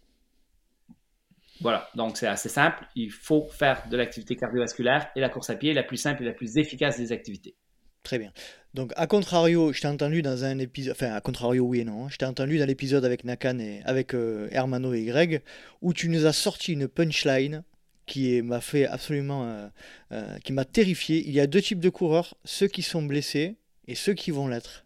Oui. Alors, est-ce que, d'après toi, est-ce que tu peux nous donner les principaux conseils à appliquer pour se préserver, pour, pour préserver notre corps de la blessure et notamment en trail running? Alors, d'abord, pour la punchline, je vais la préciser. On a au niveau de l'incidence des blessures actuellement une grosse problématique. Hein. C'est un coureur sur deux qui se blesse à chaque année. Quand on est dans des populations de débutants, c'est jusqu'à 80% des gens qui se blessent à chaque année. C'est énorme. Il y a quelque chose qu'on ne fait pas vraiment bien. Il y a quelque chose qui ne va pas dans le système pour qu'il y ait autant de blessures. Et je vous dirais que le critère numéro un, qui fait qu'on ait des chiffres aussi astronomiques au niveau de l'incidence des blessures, c'est on prend des gens qui sont des hommes modernes, des hommes et des femmes modernes, qui sont plutôt sédentaires, plutôt inactifs, désadaptés au stress mécanique, désadaptés à la marche et à la course à pied, et ils font dans leur journée une activité en la dosant inadéquatement, et c'est la cause numéro un. 80% de la raison pour laquelle on se blesse, c'est parce qu'on en a fait trop, trop vite on a fait trop de volume, trop d'activité euh, et, il faut mieux doser tout simplement. Donc 80% de la cause des blessures, c'est cette relation entre la capacité de mon corps à prendre du stress et la quantité de stress que je lui applique. C'est la, la, dose qui fait le poison. Exactement. Exactement. Quand euh, la personne est sédentaire et ne fait rien depuis des années, ou a un travail très sédentaire, cette personne-là a des capacités de tolérance au stress mécanique qui sont très, très bas. Et donc, juste un, peu faire de jogging peut déjà être trop. Il faut mhm. donc s'écouter, doser, être très graduel. Et euh, l'autre conseil essentiel par rapport à ça, c'est d'être euh, très rigoureux et récurrent. Le stress de la course à pied doit être appliqué minimum quatre fois par semaine, idéalement cinq, six ou sept. Moi, je recommande aux gens de courir tous les jours tous les jours. Surtout ceux qui sont débutants. Tu cours des quantités plus petites, mais tous les jours. Tu mm. rappelles à ton corps qu'il doit s'adapter et se solidifier, se rendre plus robuste à l'activité que tu lui appliques. Quand on court moins de quatre fois par semaine, à deux, trois fois par semaine, le stimuli semble insuffisant pour créer des adaptations qui sont optimales parce que l'incidence des blessures est augmentée à deux, trois séances par semaine plutôt que quatre, cinq ou six. Donc, ce que je vais recommander aux, coureurs, c'est un, écoute ton corps. Deux, mets des petits stress fréquents, donc cours tous les jours si tu es capable. Tu sautes, en sautant de temps en temps, c'est pas grave. Et ensuite, tu quantifies ton stress mécanique. On quantifie la dose que tu prends et on l'augmente très graduellement. Ça, c'est le gros du travail. Alors après ça, on peut parler de chaussures, de techniques, de plein de trucs, mais 80% du travail, c'est ça, point final c'est complètement paradoxal avec, ou contraire à ce qu'on imaginerait naturellement, en fait. Euh, c'est un peu contre-intuitif par rapport à ce qui se véhicule actuellement. Actuellement, si on veut prévenir les blessures, on dit ben il faut que tu portes de l'amorti dans tes chaussures, il faut que tu portes des antipronateurs avec des semelles pour contrer la pronation qui est une problématique biomécanique. Donc, on, identifie le stress comme une force d'impact, euh, plus euh, additionné à des désalignements et des problématiques, mais mais ces trucs-là mais répondent à moins de 20 de la raison pour laquelle on est blessé. Et je peux vous en parler si tu veux. Alors, si on parle de la chaussure, par exemple, et de la technique de course, parce que les deux viennent très ensemble, il y a mhm. un critère qui semble être plus essentiel que le reste. sur la biomécanique, tous les, ce qu'on a appelé les défauts, mais qui en réalité sont des particularités anatomiques ou cinématiques, genre le pied plat, le pied creux, le pied pronateur qui s'écrase à la mise en charge, euh, les genoux qui partent vers l'intérieur, le drop du bassin, tous ces facteurs cinématiques, biomécaniques ou anatomiques n'ont pas été reliés prospectivement aux blessures. Ce ne sont pas la cause des blessures. Déjà, on règle une, grosse euh, fausse croyance dans le domaine médical où on essaie d'identifier des facteurs biomécaniques euh, précis pour les corriger, pour faire en sorte, en fin de compte, qu'on se blesse moins. Et en fait, la littérature scientifique ne justifie pas le fait qu'on corrige une pronation pour prévenir les blessures. Parce que la pronation n'a pas été associée aux pathologies de l'appareil locomoteur euh, comme un facteur de risque. C'est-à-dire que tu plus ou moins de pronation, ce n'est pas un facteur de risque à développer une blessure. L'autre chose, par contre, au niveau de la biomécanique, c'est qu'on peut la regarder dans un plan latéral et on peut regarder dans quelle mesure l'individu va attaquer fortement du talon, va avoir une force d'impact qui est importante, ce qu'on appelle la cinétique, et va avoir une onde de choc qui va euh, être plus importante parce que l'individu n'amortira pas cette choc par lui-même, ce choc par lui-même. Et une des choses donc qu'on va recommander aux coureurs, c'est d'avoir des bons comportements de modération d'impact. Essayez de courir plus léger, de courir avec plus de légèreté pour modérer les forces d'impact avec sa musculature plutôt que de la subir avec ses articulations. Et dans ce processus-là, on a différentes choses qu'on peut faire. Exemple, faire des plus petits pas, augmenter la cadence, le nombre de pas que l'on fait en une minute. En augmentant le nombre de pas en une minute pour une même vitesse, en moulinant davantage, plutôt que de faire des grands pas, on va modérer les forces d'impact à chacun des pas. On pourrait aussi demander à la personne de faire moins de bruit. Il y a des études très intéressantes qui montrent que si on apprend au patient à faire moins de bruit quand il court, il va réduire son risque de blessure dans l'année qui suit. Donc, courir plus léger pourrait être une autre chose. Fait que tu t'écoutes et tu essaies de courir en faisant moins de bruit, tout simplement. Un troisième facteur que je, donne fréquemment aux coureurs, c'est la chaussure. Parce que la chaussure est la cause numéro un de l'altération des biomécaniques de course. Et quand je dis de l'altération, c'est les comportements de modération d'impact. La grosse chaussure moderne amène des techniques de course qui sont moins protectrices, qui sont plus, qui ont plus de force d'impact. On va attaquer plus fortement du talon, on va faire des plus grands pas, une cadence plus lente, et tous ces facteurs-là sont associés potentiellement aux blessures.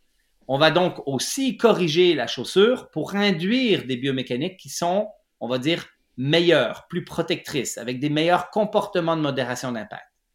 Et la chaussure, en fin de compte, on sait que plus elle se rapproche du pied nu, plus la probabilité est élevée que l'individu court avec légèreté. Plus la probabilité est haute qu'il court avec des petits pas. Et la cause numéro un de l'altération de la biomécanique, c'est la chaussure. La chaussure n'est pas la cause numéro un des blessures. Donc, même si vous gardez vos grosses chaussures, on est toujours dans le 20%. 80% du travail, c'est qu'est-ce que vous faites en course à pied.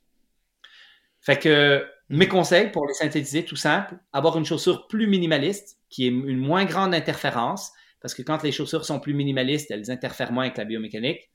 Faire des petits pas, faire moins de bruit. Ces trois conseils-là, en fin de compte, sont les conseils qu'on peut donner à quelqu'un, par exemple, qui débute la course à pied. Parce que cette personne-là, elle n'a pas d'antécédent, elle va devoir progresser graduellement. Et dans sa progression, en fin de compte, ben, on va s'assurer qu'elle commence avec des bonnes habitudes, des bons comportements biomécaniques. La personne qui court depuis longtemps, qui a toujours eu une grosse chaussure, qui a toujours eu une cadence lente, mais qui a la chance de ne pas se blesser parce qu'elle a été très progressive dans le 80% la quantification du stress mécanique, cette personne-là, j'ai tendance à ne rien changer dans ses habitudes pour être sûr que le changement n'amène pas de blessure.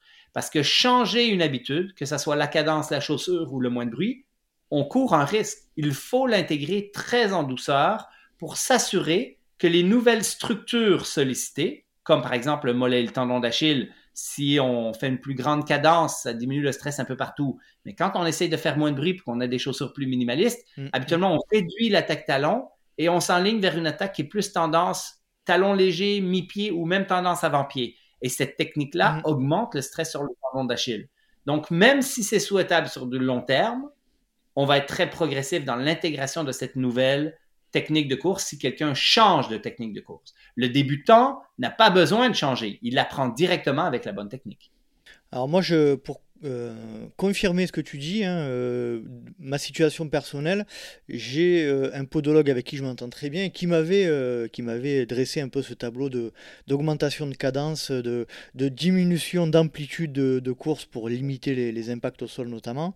Et effectivement, il m'avait conseillé d'augmenter un petit peu, d'augmenter la cadence de course, que j'étais aux alentours de 155, 160, et d'essayer de, me rapprocher les, relativement peu rapidement et d'augmenter la, la cadence. Mais le problème, c'est que je l'ai fait trop rapidement et comme tu dis, eh ben, j'ai eu, euh, j'ai eu des soucis au niveau du mollet et il me semble au niveau du, euh, du quadri aussi.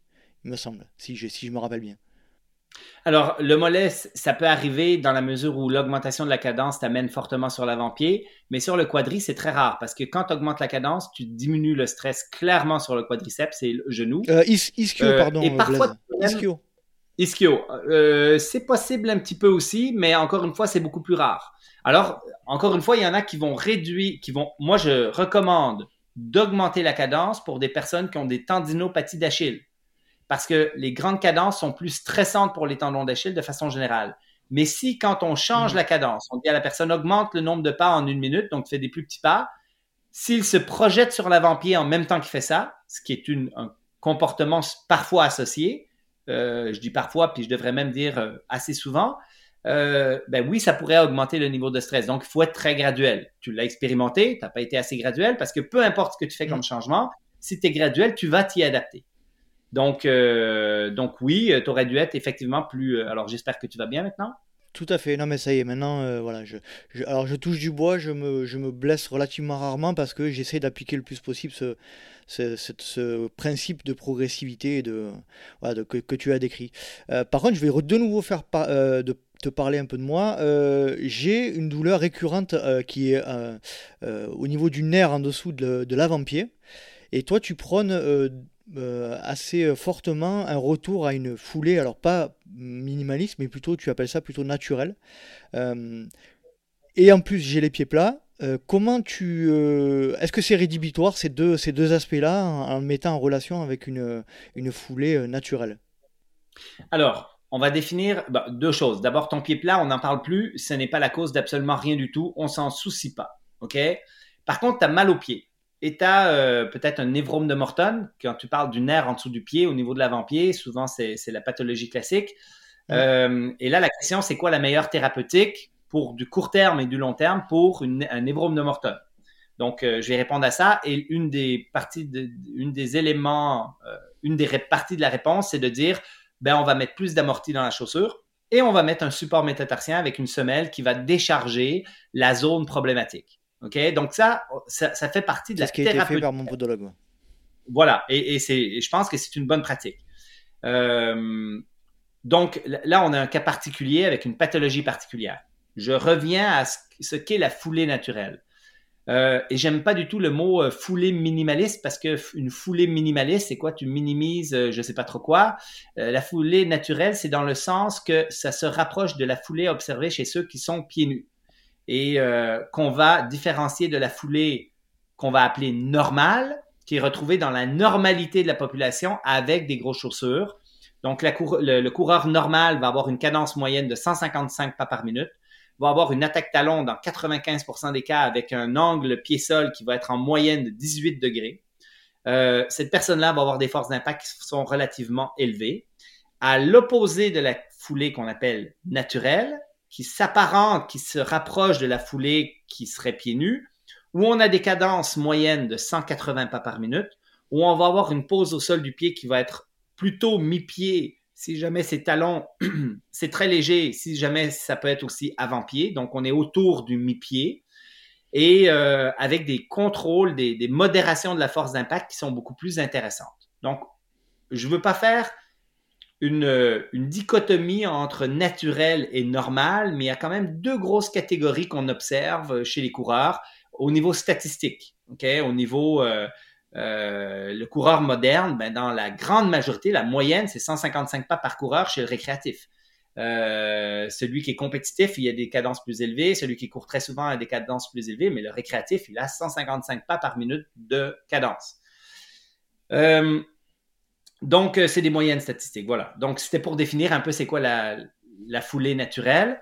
et en fin de compte, ben, chez des coureurs qui ont des problématiques, par exemple de genoux, de hanches, de dos, euh, ces personnes-là ont tout un intérêt, en étant des coureurs normales, d'aller vers des, une technique de course qui est plus naturelle, qui va modérer les forces d'impact de façon plus importante. Euh, dans un cas comme toi, particulièrement, avec ton névrome de Morton, j'aurais tendance à dire qu'il faut que tu cours en faisant des petits pas parce que ça va réduire le stress sur ton Morton aussi. Euh, j'aurais tendance à dire que de modérer les forces d'impact et de pas faire trop de bruit, ça reste une alternative intéressante.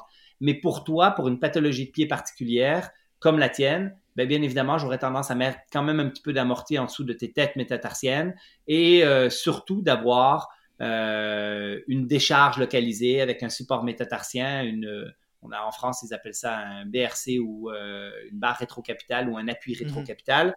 Et puis, peut-être un peu plus de rigidité dans la chaussure pour ne pas irriter ton névrome. Et une fois que tout ça est fait, une fois que tu vas bien, une fois que tu n'as plus de douleur, la question c'est est-ce qu'on peut se sortir graduellement de ces modalités de protection et d'aller graduellement vers de l'adaptation?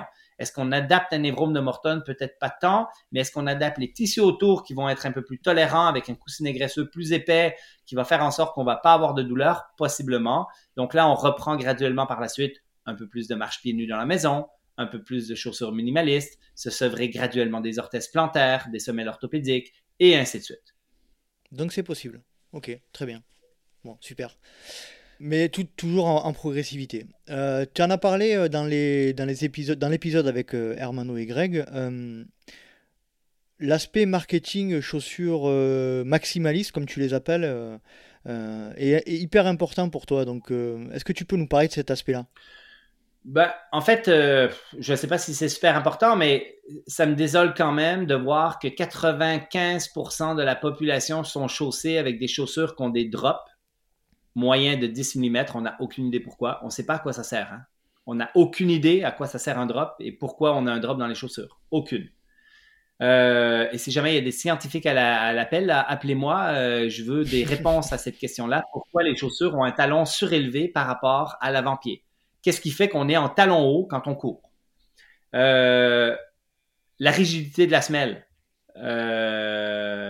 l'amorti, les antipronateurs et toutes les technologies pour contrôler le mouvement du pied. Il y a une tonne d'aberrations dans la chaussure moderne, mais malheureusement qui est vendue à 95% des coureurs. Mon problème avec ça, c'est que les gens ne choisissent pas les chaussures avec lesquelles ils courent. Ils rentrent dans une boutique de course et on leur propose trois, quatre chaussures qui sont tous pareils, qui ont tous le même profil. Quand je dis tous le même profil, c'est ils ont tous l'amorti, ils ont tous un drop, ils ont tous des technologies de contrôle de la pronation, plus ou moins importants, parce que là, en plus, on, te qualifie en, pied plat, pied pronateur, tu as besoin d'un antipronateur, versus euh, si tu un pied neutre ou creux, on te donne une chaussure plus neutre. Euh, qui est complètement aberrant, qui a été invalidé par la science, qui sert à rien, mais on continue de perpétuer ces choses-là. Euh, et, finalement, on vend une chaussure fortement valorisée par toutes les technologies qui y a à l'intérieur. Donc, on la vend cher pour des technologies qui n'ont jamais été validées et qui ne servent absolument à rien, voire qui vont altérer la technique de course et potentiellement, on manque de science sur le sujet, potentiellement augmenter le risque de blessure sur du long terme. Mais clairement, et sans aucun doute, avec beaucoup de science à l'appui, altérer les biomécaniques observées avec moins de chaussures. C'est-à-dire que quand on porte une chaussure de ce profil-là, on ralentit la cadence, on augmente les forces d'impact et on attaque davantage du talon. Donc, mon problème, en fin de compte, c'est que pourquoi les gens choisissent pas leurs chaussures? Ben parce qu'on leur propose que ça. Le marketing à la main mise, les compagnies vont, vont valoriser leurs chaussures avec les technologies, vont faire de la promotion avec ça, et tout le monde tombe dans le panneau et tout le monde achète ces chaussures-là. Et moi, si vous me dites, ben, qu'est-ce que je devrais acheter, je vais vous dire, des chaussures simples, des chaussures pas chères. Euh, il y a des chaussures euh, qui se rapprochent le plus possible du, de, la foulée naturelle, c'est-à-dire d'une chaussure plus minimaliste. On sait que ça prend 70% d'indice minimaliste. C'est une manière de quantifier le minimalisme. pour que finalement on ait une technique de course induite qui soit plus protectrice. si vous voulez durer dans le temps, si jamais vous voulez vraiment développer une technique qui est plus efficace et plus sécuritaire, ben, achetez-vous des chaussures pas chères, plutôt euh, près du sol, parce que plus moins les chaussures ont de technologie, mieux c'est. Et c'est, euh, le cas également pour euh, la pratique en trail running. Tu, tu, tu, confirmes ce, ce conseil? Alors, c'est la même chose pour le trail running. La seule chose, en fin de compte, c'est qu'en trail running, on va sentir des cailloux. Alors, la question, c'est il faut, est-ce qu'il ne faut ne pas les sentir? Ou est-ce que ça pourrait être euh, correct de les sentir? Moi, je pense que c'est essentiel de sentir l'environnement, de s'ajuster à l'environnement, de sentir les cailloux pour développer des mécanismes de retrait pour faire en sorte qu'on modère encore mieux les forces d'impact. Euh, les personnes qui sont en chaussures plus minimalistes entre elles vont développer des beaucoup meilleures techniques. Ils vont être beaucoup plus habiles dans l'environnement que ceux qui ont l'habitude d'avoir des, chaussures énormes. Et je pense entre autres au cas, les grosses chaussures euh, euh, surdimensionnées. Euh, alors, si on fait une course de performance en descendant dans des cailloux, ben, avoir des Oka, moi, je pense que ça peut améliorer la performance parce que tu te laisses aller à pleine vitesse, tu te soucies de rien du tout.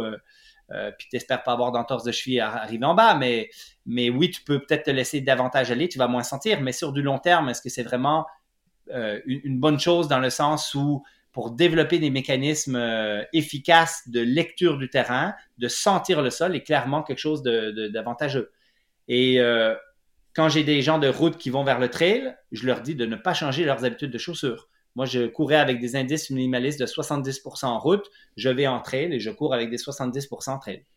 Alors, la chaussure de trail a quelques particularités supplémentaires à la chaussure de route, mais ça ne devrait pas changer son indice minimaliste. C'est pas parce que tu es en trail que tu as besoin de plus d'amorti, de plus de, de XY.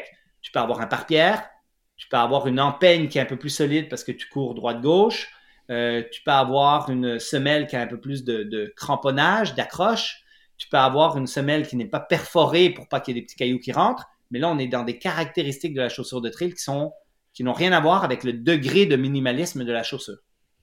Parfait. Euh, est-ce que tu peux donner un conseil principal pour la prévention des blessures en trail running particulièrement? C'est quoi le conseil à suivre d'après toi?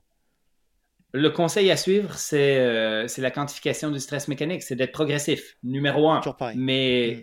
en trail running, bien évidemment, euh, on va quantifier le volume, on va quantifier la vitesse à laquelle on court, mais en trail running, il y a une autre chose qu'il faut qu'on quantifie, c'est le D+, et le D-. Et je vais m'avancer davantage sur le D-. Le D- est une est, quelque chose, euh, c'est le D- mal adapté qui blesse le plus en trail running. Les pathologies les plus connues, c'est le syndrome de la bandelette, les releveurs du pied, le syndrome fémoro-patellaire. Ce sont toutes des pathologies de descente.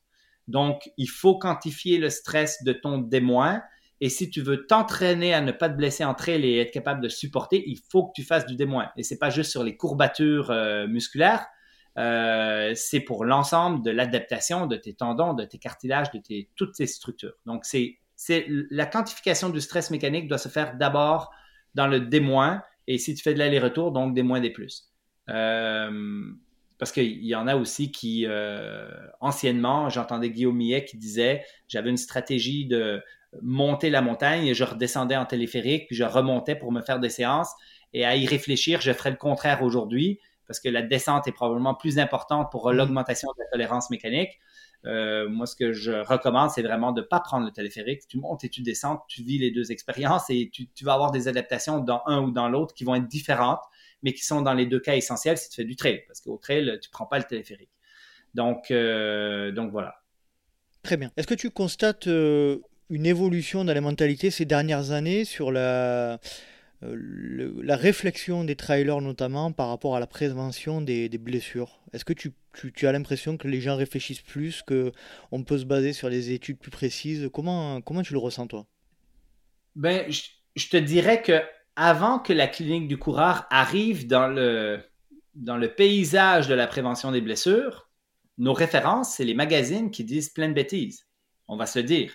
Euh, c'est les vendeurs de chaussures, en fin de compte, qui nous recommandent d'avoir plus d'amorti pour prévenir les blessures, ce qui ne fait pas de sens et qui n'a pas été démontré. Euh, à la limite, on voit même une tendance inverse. Ceux qui ont moins d'amorti, ceux qui ont moins de chaussures ont une tendance à moins se blesser. Euh, donc, nos références, en fin de compte, ont été bouleversées depuis quelques années par, la clinique du coureur et par d'autres entités, en fin de compte, qui viennent nous donner euh, des nouveautés basées sur la science pour nous dire euh, oui, il y a des manières dont on peut amortir les chocs de façon plus intéressante. Oui, il y a des chaussures qui vont faire en sorte que vous allez développer des meilleures techniques de course qui sont plus protectrices. Et tout ça fait en sorte, en fin de compte, qu'on est rentrer dans un monde où euh, il y a cinq ans, la mode était autour de la chaussure. Maintenant, elle est autour de la biomécanique de course directement. Il y a des tendances hein, qui se année après année qui se dessinent comme ça puis qui disparaissent. Euh, maintenant, plus personne n'a envie d'entendre parler de chaussures. Ça, ça, les énerve. On veut entendre parler de technique de course, comment faut que je cours. Et ça amène aussi à une certaine surintellectualisation de certains facteurs. Euh, et c'est pour ça que j'aime beaucoup ramener au fait de garder ça simple. un des principes de la clinique du coureur, c'est pourquoi l'option la plus simple ne serait-elle pas la meilleure? De ramener les gens à cette quantification du stress mécanique, c'est-à-dire ce bon dosage, cette progressivité, cette constance dans l'entraînement, sont les éléments clés. Et après ça, de ne pas se faire avoir par le marketing de la technique de course, comme de la chaussure, comme de, de, l'hydratation, de la nutrition et de etc. On pourra en reparler. Euh, euh, parce que maintenant, ben, bien évidemment, le marketing euh, euh, est puissant et, et, tu me parlais tout à l'heure comment on combinait le marketing, la clinique du coureur avec le, domaine de la santé, mais moi je pense que ça prend un contre-appui au marketing des marques, au marketing de ceux qui font des sous à vendre des produits qui ne servent à rien. Ça prend un contre-appui à ça, en fin de compte, pour, pour équilibrer un petit peu, parce que sinon, on se fait complètement on a un lavage de cerveau sur plein de choses qui sont complètement euh, inadéquates. Euh, boire euh, des boissons spécialisées avec électrolytes, avoir de l'amorti dans les chaussures, X, Y, Z. Donc, donc voilà, donc mon conseil serait garder ça le plus simple possible. Très bien. Bon, Message entendu. On va passer à la partie. Euh... J'ai répondu à ta question. Oui, très bien, très très bien, très bien. Euh, on va passer à la partie sport et trail running. Euh, te concernant un peu plus personnellement, est-ce que tu peux nous évoquer, je crois que tu en as parlé euh, en tout début d'épisode, ta rencontre avec le, avec le trail running et les sentiers? C'était ce fameux moment où tu as, tu as, tu as rejoint un village sur les 7 km, c'est ça? Oui, alors ben en fait euh, oui parce qu'on passait, je passais dans la forêt. Après ça, il y avait un petit bout de route, donc j'ai tout mélangé à 7 ans quand j'ai fait mon, ma première course. Mais le fait de courir dans la nature m'a toujours habité tout le temps. Euh, quand on a immigré au Québec, j'avais peut-être 12 ans, 13 ans, j'avais organisé une course avec tous les voisins euh, dans la forêt, qui était une sorte de parcours qu'on avait nettoyé dans la forêt. C'était le tout premier trail running au Canada, mais personne ne le savait. Et on avait une quinzaine de petits voisins qui étaient venus courir la course. Et euh, comme ben, je gagnais plein de petites médailles dans les courses régionales, ben, euh, j'avais donné mes médailles à chacun d'eux, puis euh, tout le monde avait gagné une médaille dans la course, et voilà. Et donc, j'ai toujours été attiré par le, la nature, la course en sentier. Et même quand je m'entraînais sur piste, même quand je m'entraînais sur route, en fin de compte, ben, il y avait plus de la moitié de mes entraînements qui étaient meublés de d'entraînement en sentier. Puis au Canada, ben, des sentiers, il y en a plein. Hein. On peut aller s'amuser en masse dans la, nature, il y en a vraiment beaucoup.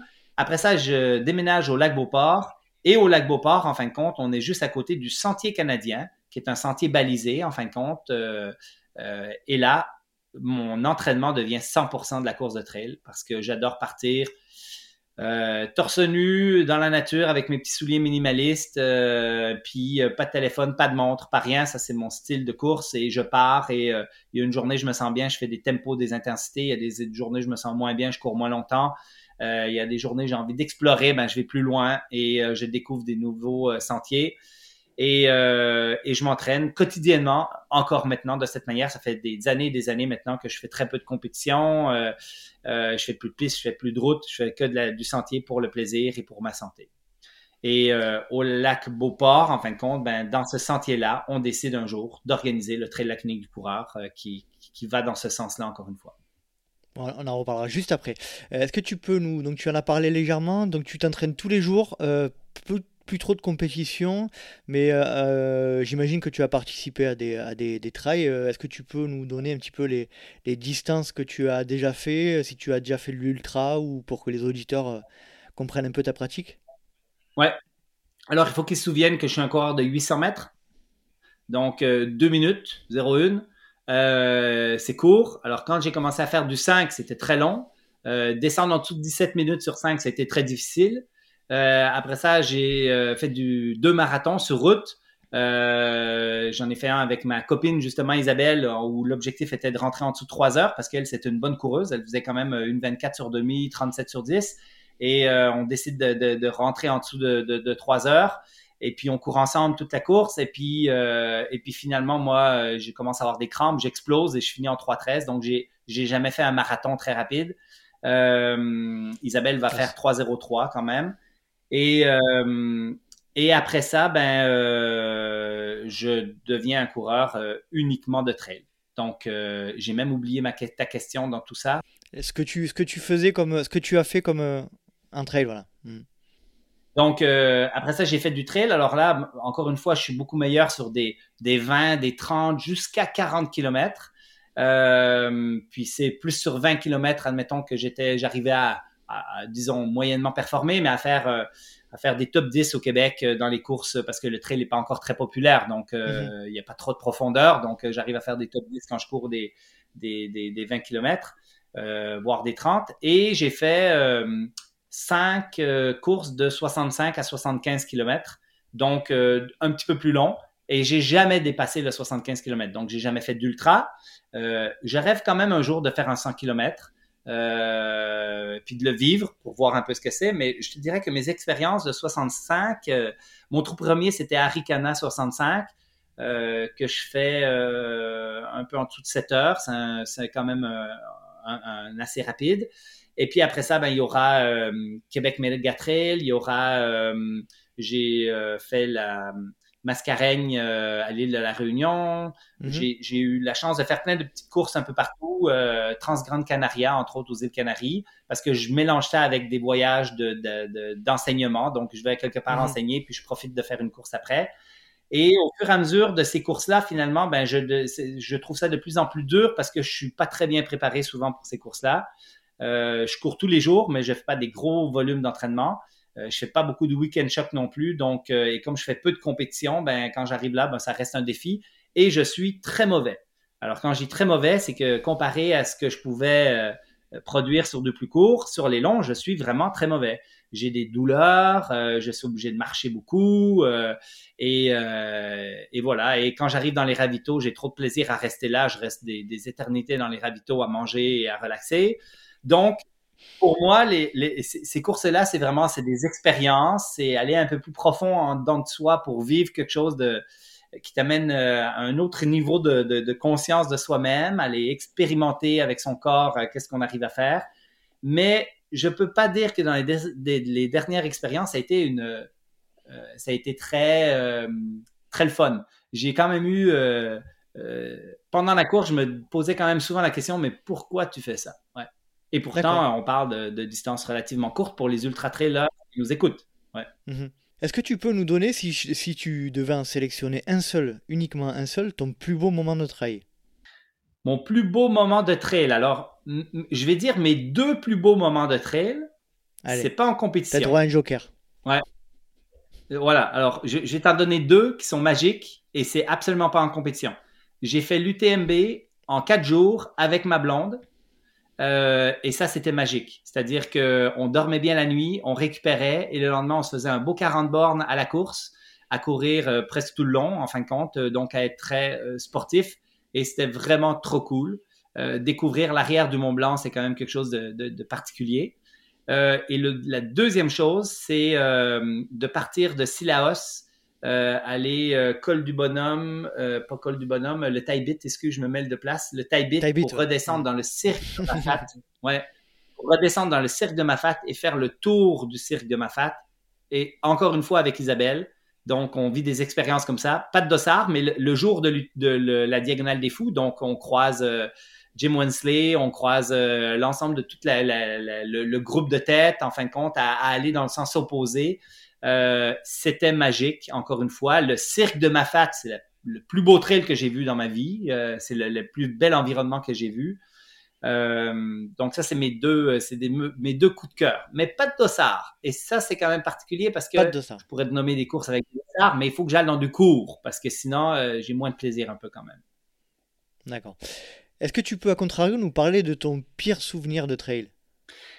Alors, le pire souvenir, ben c'est, je vais dire, c'est le dernier, hein? c'est, le dernier qu'on se souvient le mieux, mais euh, on est à l'île de la Réunion avec 40 guerriers, les guerriers du Grand Raid, et euh, on est 40 personnes, dont Tom Alors Blanchet qui, euh, qui a pris sa retraite de la course. Là, il vient de recommencer, mais il avait pris sa retraite, donc Thomas Laure Blanchet, ouais, voilà, que vous connaissez certainement. Je l'ai invité dans le podcast récemment, donc. ah, cool. Il, m'a parlé de toi d'ailleurs. Ah oui, bon. Alors, mais alors moi je vais parler de lui parce que là, euh, Thomas, il me dit, euh, mais comme bon, euh, je suis pas en forme, trop trop, et puis je vais je vais faire une randonnée. Ben, si tu veux, je cours avec toi la Mascareigne.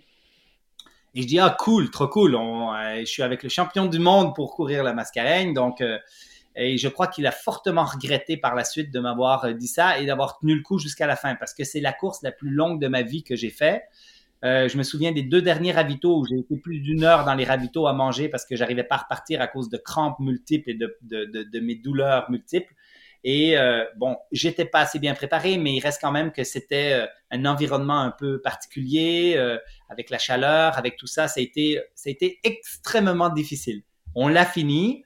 Une fois fait, ben, tu es, content, tu es fier de l'avoir fait, mais il reste quand même que c'était une expérience euh, voilà, peut-être moins douloureuse, euh, euh, aussi douloureuse pour le, mental de, Thomas qui a dû me suivre tout le long et m'attendre et qui me prenait en photo un petit bonhomme euh, pas capable de rien faire et d'avancer.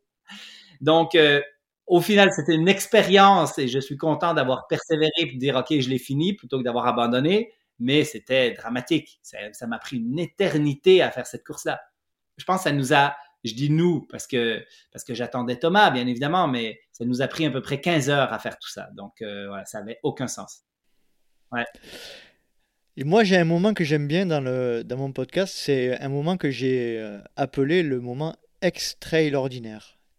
C'est un moment unique lié au trail, pas forcément le plus beau, mais le plus atypique, et dont tu te souviendras toujours. Est-ce que tu aurais quelque chose à, à nous dévoiler? Alors, euh, ah ben, je pourrais vous parler du trail Transvalley. Le Transvalley, c'était la course de trail la plus populaire au Québec anciennement. Euh, maintenant, ça n'existe plus, mais ça a été une course euh, en trois étapes. Il y avait un 10 km de nuit le vendredi. On faisait un 35 km très dur, très technique le samedi et on finissait avec un 20 et quelques kilomètres le, dimanche. Et il y avait le, ben, tu pouvais gagner chacune des courses si tu voulais, mais il y avait le cumulé des trois aussi qui se faisait. Et euh, je tombe, euh, ben, je, l'ai fait euh, il y a une année, je l'ai fait et finalement, comme je te disais tout à l'heure, dans des distances un peu plus courtes, j'arrivais à faire parfois des top 10, puis ça allait assez bien, mais cette course-là, finalement, je me sens assez bien. et dans le 35, en fin de compte, je me ramasse en, en septième, puis après ça en sixième, puis en cinquième, puis en quatrième, et à un moment donné, je me ramasse en troisième et je rattrape le deuxième. Et j'ai souvenir, en fin de compte, d'avoir vraiment cette journée-là maximisé mes capacités, euh, c'est-à-dire d'avoir d'avoir été porté par cette, euh, cette euphorie intérieure qui me disait oh là là t'es es, rendu cinquième dans une course c'est quand même assez rare que ça arrive et, euh, et là à un moment donné troisième et là je rattrape un, coureur que l'Emmanuel qui, qui était un très bon coureur quand même dans le temps et qui venait de marcher parce qu'il voyait plus clair et je le rattrape en fin de compte et euh, bon finalement il a réaccélère sur la fin parce que je le rattrape à un kilomètre de la fin. Et finalement je finirai troisième à cette course. Mais je me souviens d'avoir été porté dans cette course par une énergie mais vraiment particulière par cette euphorie intellectuelle de dire finalement c'est bon. Le, le, le, le, oui le, le flow effectivement le feu le flow comme vous voulez. Euh, et en fin de compte, ben, je fais troisième de cette course-là. Le lendemain, je, je, refais une performance qui me permet d'être troisième overall dans l'ensemble de la course. Et, euh, et euh, ben, je dirais que c'était une bonne performance pour moi dans ces moments-là. Mais c'est surtout que j'avais été vraiment porté intellectuellement par quelque chose de... Une euphorie qui m'avait fait en sorte que j'oubliais ma douleur de façon complète et que j'étais capable d'enchaîner de, et de, de, continuer de courir euh, à bonne vitesse. Donc voilà, c'était mon, mon moment très extraordinaire c'est ça? Ouais. Extraordinaire. Extraordinaire, voilà, excuse-moi. Il n'y a pas de souci. Vous organisez, euh, tu en as parlé tout à l'heure, vous organisez un trail au Québec à Lac-Beauport, donc là où tu habites, euh, qui s'appelle le trail de la clinique du coureur. Est-ce que tu peux nous parler de, la, de là ou des raisons qui vous ont décidé à lancer ce trail? Alors, comme je disais tout à l'heure, on a déménagé au lac Beauport, ça fait probablement une dizaine d'années. Euh, l'année 1, j'ai un accès à des sentiers magiques euh, où je cours dans les sentiers, je découvre plein de places euh, et je me dis, mais il faut qu'on fasse vivre à d'autres ces sentiers-là. L'année 2 où on déménage, parce que le, départ de la course est à 200 mètres de ma maison. La course passe sur le, terrain de ma maison. Et, euh, et je me dis, il faut qu'on organise quelque chose. Alors on dit, on organise un trail, on organise une course. Et euh, ben, bien évidemment, comme on a une structure qui est la clinique du coureur qui est déjà bien installée, ben, on organise le trail de la clinique du coureur. Et bien évidemment, ben, la simplicité, c'est qu'on a une équipe euh, qui travaille du graphisme, on a une équipe qui... Euh, et là, tout le monde se met un peu dans ce, ce projet-là et on fait une première édition avec 400 coureurs. Donc, pas une grosse course, mais il y a quand même 400 mhm. coureurs. Et on décide dès la première année de faire une course élite. En quelle année? Donc, un 10 km où il y a...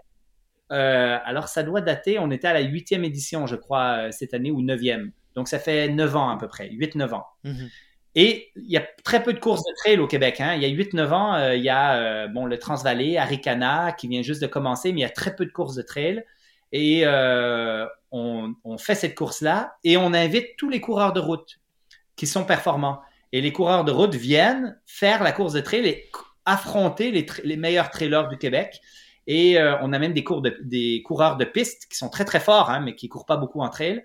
Et parce qu'on arrive à mettre une bourse pour le gagnant pour les attirer. Et moi, je les appelle tous personnellement. Je connais tous les coureurs. Donc, je dis, écoute, on organise quelque chose. Et on organise dès la première année la course la plus relevée du Québec, en trail en plus. Et, euh, et on va récidiver année après année en mettant des bourses pour faire un, petit jeu de, et, amener les gens de route à courir en trail et les gens de piste. Et euh, on a maintenant la, dernière édition, qui n'était pas l'année passée, l'autre avant. Ben, on a trois Kenyans qui ont fini en trois premières places euh, de cette course-là. Euh, simplement parce que finalement, ben, on a eu une émulsion de plein de choses et l'objectif est seulement de faire un show en avant parce que l'idée originale, c'est de faire courir les gens. Donc, il y a toute une masse de coureurs. Il n'y a pas de départ. Un cours avec euh, les Kenyans et les athlètes élites du Québec. Tout le monde part en même temps et il y a vraiment une énergie vraiment euh, incroyable. C'est tout dans la forêt. les sentiers sont balisés à l'année maintenant de façon super clean et propre. On les entretient.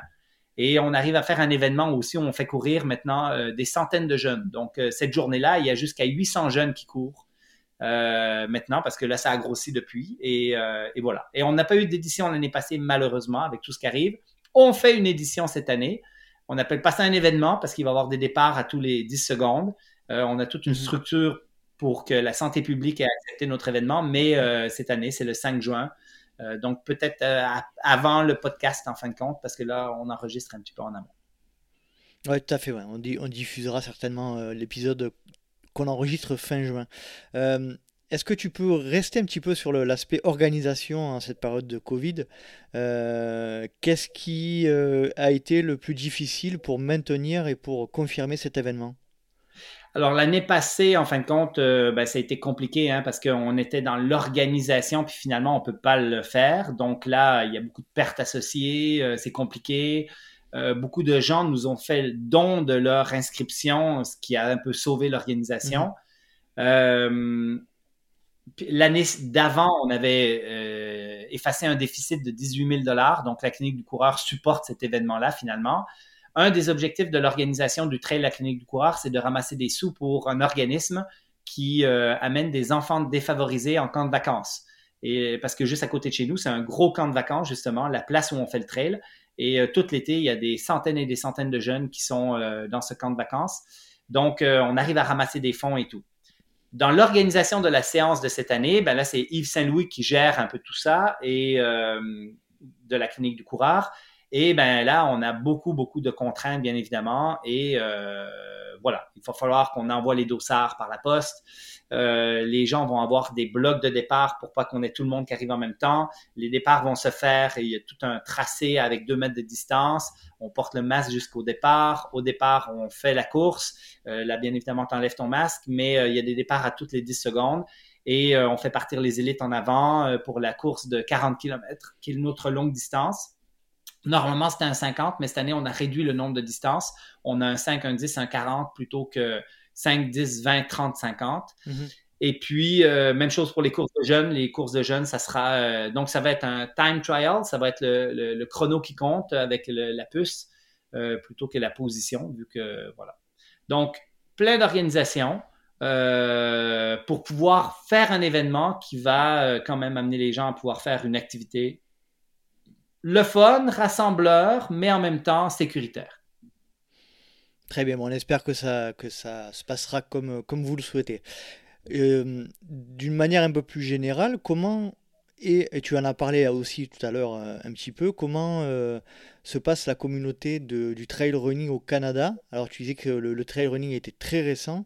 Comment, quelle est la vision des Canadiens par rapport au trail running en Europe et aux États-Unis?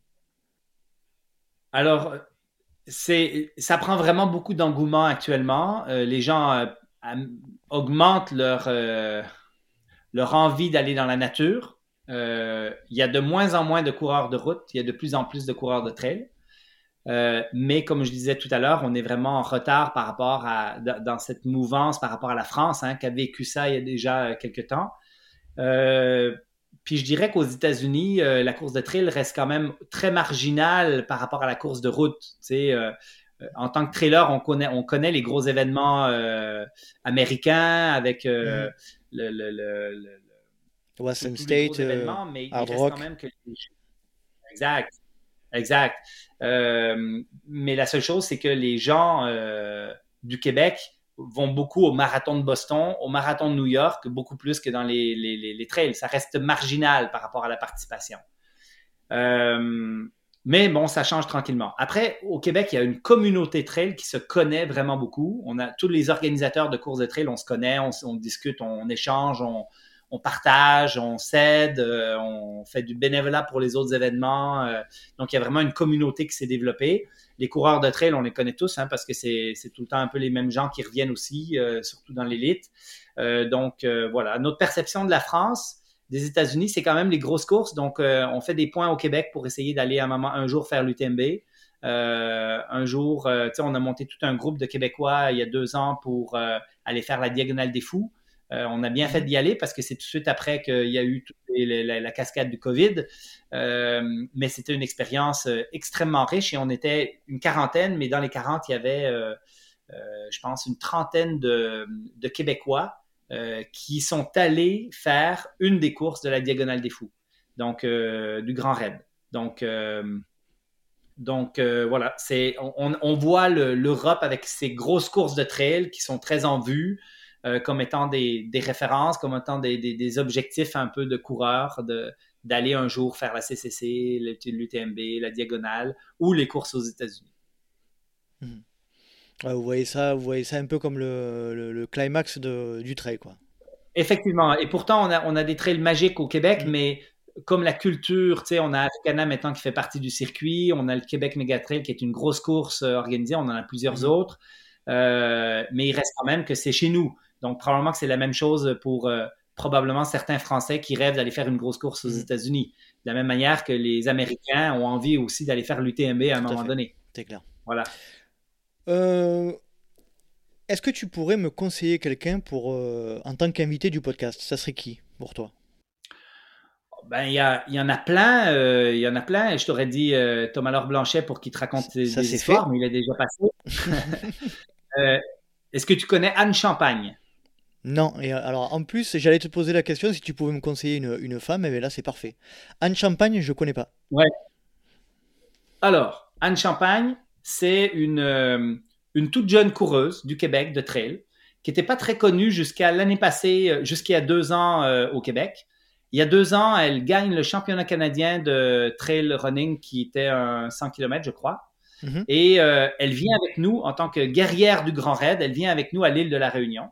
Et euh, ben, on sait qu'elle est bonne, hein, parce qu'elle est championne canadienne, fait qu'on se dit, ouais, elle va faire quelque chose de bien. Mais elle prend une heure sur le recours de, de parcours du Bourbon. Elle gagne le Bourbon. Elle finit, je crois, cinquième au scratch. Et c'est une, toute jeune traileuse, en fin de compte, qui n'a pas encore fait d'international, mais avec la performance qu'elle a fait à l'île de la Réunion, euh, où elle prend une heure sur le record de Camille Bruyat qui est pas n'importe qui, euh, qui fait l'international et qui avait gagné le Bourbon justement, mm. euh, réussir à faire cette performance stratosphérique à l'île de la Réunion, en venant du Québec en plus et en n'étant pas pleinement adapté à la chaleur, à tout ça, ça me fait dire que c'est probablement une future vedette féminine du trail. Et présentement, dans, dans, dans, tout ça, en fin de compte, on est tombé en COVID et c'est un peu, euh, un peu dommage parce que moi, je pense qu'elle aurait fait euh, un circuit international où elle aurait pu vraiment s'exprimer puis montrer ce qu'elle est capable de faire. Euh, c'est une personne qui a une tête, on va, au Québec, on dit une tête dure. Euh, elle a vraiment une capacité à s'amener dans ses limites et dans, ses, dans des zones douloureuses euh, sans aucun problème. Je pense que c'est ça qui fait en sorte qu'elle est aussi performante. Elle faisait euh, auparavant des Spartan Race, des, des courses à obstacles, mm-hmm. et elle est toute récente dans le trail. Et si tu veux interroger la future championne du monde avant qu'elle le soit, ben, il faudrait que tu la contactes. Ben, c'est parfait. Écoute, c'est un super, c'est un super conseil, ça. Et puis, euh, juste pour finir avec Anne, euh, Anne, c'est une euh, technicienne en réadaptation, c'est-à-dire c'est un peu comme une kiné-physio. Et mm-hmm. elle vient juste de commencer à travailler dans une de nos cliniques, dans la clinique de la clinique du coureur, la clinique PCN, la capitale. Et donc, je vais la côtoyer un peu plus prochainement. Fait que ça va me faire vraiment plaisir de te mettre en contact avec elle. Très volontiers, c'est très sympa. C'est cool. Merci beaucoup. je crois qu'on a bien fait le tour. on a bien, alors on a, on a, allé sur plusieurs, plusieurs plusieurs euh, territoires et plusieurs sujets, c'est vraiment sympa. Est-ce que tu aurais malgré tout un dernier sujet à, faire passer, un message à faire passer ou un sujet à évoquer? Euh, Quoi dire? Euh, j'ai été un coureur très organisé, structuré, avec la montre qui courait sur une piste de 400 mètres au centimètre près, qui faisait du 800 mètres. Un coureur euh, torse nu, sans montre, dans la forêt avec des chaussures minimalistes, euh, qui court pour le plaisir et qui, euh, qui est ce qu'on appelle au Québec le pace du bonheur, qui est une invention de Nathalie, qui, en fin de compte, le pace du bonheur, c'est de courir pour le plaisir et je suis beaucoup là-dedans maintenant. je, je pense que l'essentiel, si je veux essayer de transmettre quelque chose aux gens, c'est de dire courez fréquemment, mais courez d'abord et avant tout pour le plaisir, pour que ce que ça vous amène comme euh, et, euh, et, voilà. Je ne sais pas quoi dire d'autre. En fin de compte, moi je pense que la course à pied va sauver le monde. Euh, la course à pied va régler plein de nos problèmes de santé, va régler plein de choses et je peux juste essayer d'encourager les gens à courir.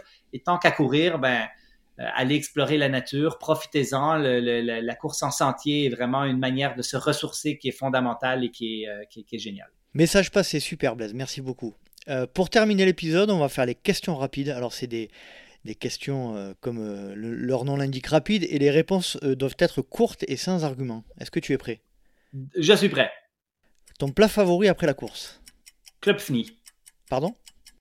Des clubs Fni. Vous connaissez pas les clubs Fni Non. c'est, des petites pâtes, mais je croyais que j'avais pas le droit d'argumenter, mais c'est des petites pâtes faites maison euh, avec un peu de beurre noisette, un petit peu de gruyère dessus. Là, c'est euh, absolument délicieux. C'est ma grand-mère qui me faisait ça et ça m'a marqué parce qu'après mon fameux 7 km, c'est ça qu'elle m'avait fait. Des finis. Très bien. Boisson favorite après la course De l'eau. Tu es plutôt gel, bar, les deux ou aucun des deux en course Bar de fruits pour des ultras. Fait maison ou industriel Maison. Toi, tu préfères plutôt les grosses, rafales, les grosses rafales de vent ou une grosse averse de pluie euh, Le vent. Tu es plutôt racine ou verglas? Racine. Tu préfères courir le matin, le midi ou le soir? Le midi, au soleil. Au soleil. Quand tu cours, tu es plutôt podcast, musique ou rien du tout? Ditch the distraction. Rien du tout. Dans ma tête, pas de montre, pas de téléphone, pas de podcast. Là, on va passer à la question que j'appelle la question point de côté des genoux dans le gif. Je sais pas si tu connais. Tu connais certainement les genoux dans le gif. Je connais très bien. Tu préfères tu préfères te tordre la cheville à chaque pleine lune ou inverser chaussure gauche et chaussure droite pour courir l'échappée belle? Euh, euh, Chaussure droite à gauche et gauche à droite pour l'échappée belle. D'accord. je suis physio quand même. Moi, les enfants, j'en vois qui. T'es physio. Ouais, non, euh, une entorse à toutes les, les, les- Non, non, ça, ça marche pas. Ouais. Ça, ça marche pas. Blaise, je te remercie énormément. On arrive pile à deux heures d'interview. Euh, en plus, euh, chez toi, il est 8, il est 8 heures du matin samedi, donc il n'y a pas de repos pour les braves, comme on dit. Donc je te remercie énormément d'avoir passé deux heures avec nous. C'est très, c'était très cool. On a été dans des sujets que j'ai jamais été dans d'autres podcasts, donc c'est vraiment le fun. Ah ben c'est sympa. En tout cas, moi j'ai passé vraiment un agréable moment. On a, on a vraiment balayé, large, hein, comme je le disais, et, et c'était un épisode hyper intéressant. Hyper, hyper intéressant. Ouais, très cool. Merci beaucoup, Nicolas. Eh ben, je t'en prie, Bla- Blaise, et puis à très bientôt. Peut-être, alors je sais pas si tu seras sur, euh, sur Chamonix euh, pendant la semaine de l'UTMB. euh, moi j'y serai. J'espère. Mais, mais j'espère bien. On a déjà Ouais, rés- j'espère réservé les chalets. Toute l'équipe du Québec qui vient si jamais il n'y a plus de confinement là. Donc on va être une grosse équipe. Il y a toute l'équipe France qui se réunit. On va être euh, à peu près une trentaine. Donc euh, une belle grosse équipe. On va avoir un stand. S'il y en a, on verra. Eh ben écoute, je serai sur place, j'essaierai de passer vous faire un petit coucou euh, et en espérant, comme tu le dis, que, que ça ait lieu cette année. Parfait. Sinon tu me téléphones pour venir nous voir au chalet si jamais il n'y a pas de stand. Ça marche. Merci beaucoup Blaise et puis je te, je te souhaite une agréable journée, un bon week-end et à très bientôt. Pareillement. Salut Nicolas. Salut Et voilà, cet épisode est à présent terminé. J'espère que vous avez passé un agréable moment en compagnie de Blaise Dubois. Blaise que je remercie énormément d'avoir partagé avec nous toute son expérience, tous ses conseils et notamment en ce qui concerne les préventions des blessures. J'ai été extrêmement heureux de recevoir Blaise dans le LTP et c'est un véritable honneur. Euh, si vous souhaitez rejoindre le LTP sur les réseaux sociaux, rien de plus simple, sur Facebook ou Instagram à Let's Try le podcast. N'hésitez pas également, si vous le souhaitez, à euh, me faire vos retours par mail, par exemple, à let's try08 at gmail.com et également à vous inscrire à la newsletter que j'envoie tous les mois dans laquelle il y a, euh, je liste les invités à venir, il y a également les backstage de l'émission et tout un tas d'autres sujets. J'espère vous retrouver pour un prochain numéro du Let's Ride Podcast. Et d'ici là, n'oubliez pas, si vous pensez que c'est impossible, faites-le pour vous prouver que vous avez tort. Salut, salut